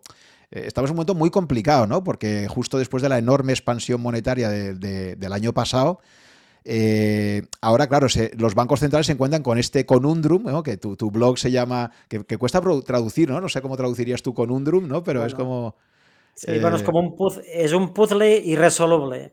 Exacto. Entonces, en este momento, justo el otro día... Es como jeroglífico irresoluble, ¿no? Exacto. Justo el otro día leía un artículo donde, donde simplemente explicitaba esta, esta idea de que la Reserva Federal ahora se encuentra con el conundrum terrible de, por un lado, mantener la inflación bajo control, por otro lado, mantener el empleo al máximo, que ya sabemos que ellos tienen un doble objetivo, mientras que Europa solo tiene, solo tiene oficialmente la, tasa de inflación, pero además comentaba cómo Jerome Powell en este momento cada vez más en sus discursos comenta, habla de estabilidad financiera que no está en el mandato de la Reserva Federal realmente, pero que obviamente la estabilidad financiera se ha visto desde el 2008, se ha convertido en un objetivo clarísimo de los bancos centrales. Entonces, claro, ¿Cuál es el problema que tienen ahora mismo los banqueros centrales? Si tú empiezas a subir los tipos mínimamente, ya hemos visto que cada vez que hay un anuncio de tipos, por pequeño que sea, los mercados se ponen nerviosísimos, ¿no? Entonces, claro, ¿cómo haces ese, ese tapering, ¿no? ese, ese proceso de ir poco gradualmente, poco a poco, ir, ir reduciendo esa expansión cuantitativa sin que el mercado en cualquier momento se te, se te, se te, caiga a pedazos, ¿no? Bueno, sí, hay varias cosas a considerar, obviamente. Primero hay que, hay que leer varias crisis para ir entendiendo, porque si no es imposible entender qué puede pasar, ¿no? O sea, leyendo el presente no entenderás nada de lo que puede venir, eso es lo primero. Segundo es, a nivel geopolítico, estamos en la fase más tranquila de la historia reciente de los últimos siglos. Es decir, desde la Segunda Guerra Mundial hasta hoy, no ha existido grandes guerras globales. Por tanto, nos parece que hay muchos líos mundiales, pero comparado con lo que hemos hablado ahora, de la, periodo entre guerras, la Primera y Segunda Guerra Mundial, uh, con invasiones, con, con los nazis subiendo al poder, con Japón también muy agresivo en, en Asia. Entonces, eh, hemos tenido una geopolítica perfecta. Quizá ahora está empezando a complicarse, ¿no? China está empezando a ser muy agresiva, que no había sido, y por tanto, y Rusia en parte, por tanto, uh, esto está empezando a complicar la geopolítica, ¿no? Y, Estados Unidos está muy débil y esa debilidad de Estados Unidos lo está viendo China y lo está viendo Rusia y, por tanto eso está complicando la geopolítica, pero es mucho más sencilla que entonces. hay menos riesgos geopolíticos que entonces. Punto número uno. El punto número dos, los, las señales que vemos en criptodivisas, en SPACs, en Robinhood, etcétera, son exactamente los típicos de la última fase de todas las burbujas, no, de, no del 29, es la del 29, la del 87, la del 2000 y la del 2008. O sea que los síntomas estamos en la fase final. Ah, pero, ¿qué ha provocado todas las crisis? Subidas de tipos de interés durante un año antes de la crisis. Antes del crash, en el año 29 empezaron a subir los tipos en el año 28. Y ocurre igual en 2008. Por tanto, a medida que suben los tipos, se va contrayendo el dinero en circulación y como hay tanta euforia, acaba, acaba provocando el crash. ¿Qué ocurre? Como los bancos centrales lo saben, no quieren subir los tipos. Pero estamos en una dinámica perversa que es inaceptable para mí que la economía americana está disparada, la inflación disparada, y tú inyectes cada mes 120 mil millones sin ninguna crisis. Porque entonces estás pervirtiendo el modelo. Entonces, no quieren subir tipos para no provocar una crisis, porque ahora no es una subida al 5% como en el año 29. Una subida de tipos de interés al 3% provocaría un crash mundial. Entonces, como lo saben, no suben tipos y encima inyectan más dinero, lo cual está provocando un ciclo alcista en los activos más largo de lo que nunca hemos vivido, eh, pero a cambio hay más riesgo, porque las cosas no son tan fáciles, ¿no? Sino oye, que impriman siempre y no falta que trabajemos nadie, ¿no? Entonces, eh, pues que nos, den dinero y así, obviamente no es tan fácil la vida y no se puede no se puede resolver las cosas así. Por tanto. Eh, eh, esto, me recuerda también, voy a decir otra frase del famoso artículo del famoso libro de Groucho más que él dice, dice, siempre eran arriba, arriba, arriba. Dice, hasta entonces yo no había imaginado que uno pudiera hacerse rico sin trabajar. Hace ese comentario, o sea. y ahora, pues lo que, lo que estábamos diciendo, ¿no? Que alguien que haya vivido solo este ciclo alcista y, que lo haya invertido en ciertas cosas, pues efectivamente parece que esto sea todo jauja, ¿no? Sí, hombre, sin duda mm, hay que tener cada vez más cuidado, sin duda. Mm, aunque, aunque para el día siguiente, para la semana siguiente te parece que es un error, ¿no? Yo creo que no hay que hacer tonterías y menos con, apalancamiento. Por tanto, eso sin duda. Pero, pero bueno, veremos. Hay que leer libros de historia para intentar imaginar lo que viene. Muy bien, Mar, pues, eh, pues muchísimas gracias. Eh, pondré los enlaces a los libros que hemos comentado y a los contenidos que también que, hemos dicho. Y, eso, invitar a todos los oyentes a que, a que se animen a leer libros de historia porque probablemente por ahí van a, van a aprender muchísimas cosas que, van a poder tener en cuenta para, el futuro. Aunque ya sabemos, Mar, y tú también lo has vivido, una cosa es leer, otra cosa es el día que tú te pones delante de la pantalla y te ves una caída del 20, del 30% y dices, ¿qué hago? Dios mío, ¿qué hago en ese momento? ¿no? O sea, eso, eso es, muy fuerte, ¿no? tienes que, hay, que hay, que hacer las dos cosas, leer historia y luego también ah, tomar riesgos, tomar decisiones para con la combinación de ambos, ¿no? De aprender de tu psicología, de aprender a controlarte y, y, perder el ego que todo el mundo tenemos, ¿no? El ego en todo, especialmente cuando te van las cosas. Y, con ese mix es la forma de, tener un buen rendimiento y ahorrar para tus hijos y para la jubilación, ¿no? Y no tener que trabajar a partir de los 50 años. Pero tienes que hacerlo bien y no cometer un error grave en los 45 años por, pensar que, todo es fácil y que eres indestructible y que, parece que tu ego es más grande que la habitación de tu casa. Muy bien, Juan, pues un placer. Pues muy bien, oye, un placer, Mar, como siempre, y, nada, hasta la próxima, un, abrazo. Perfecto.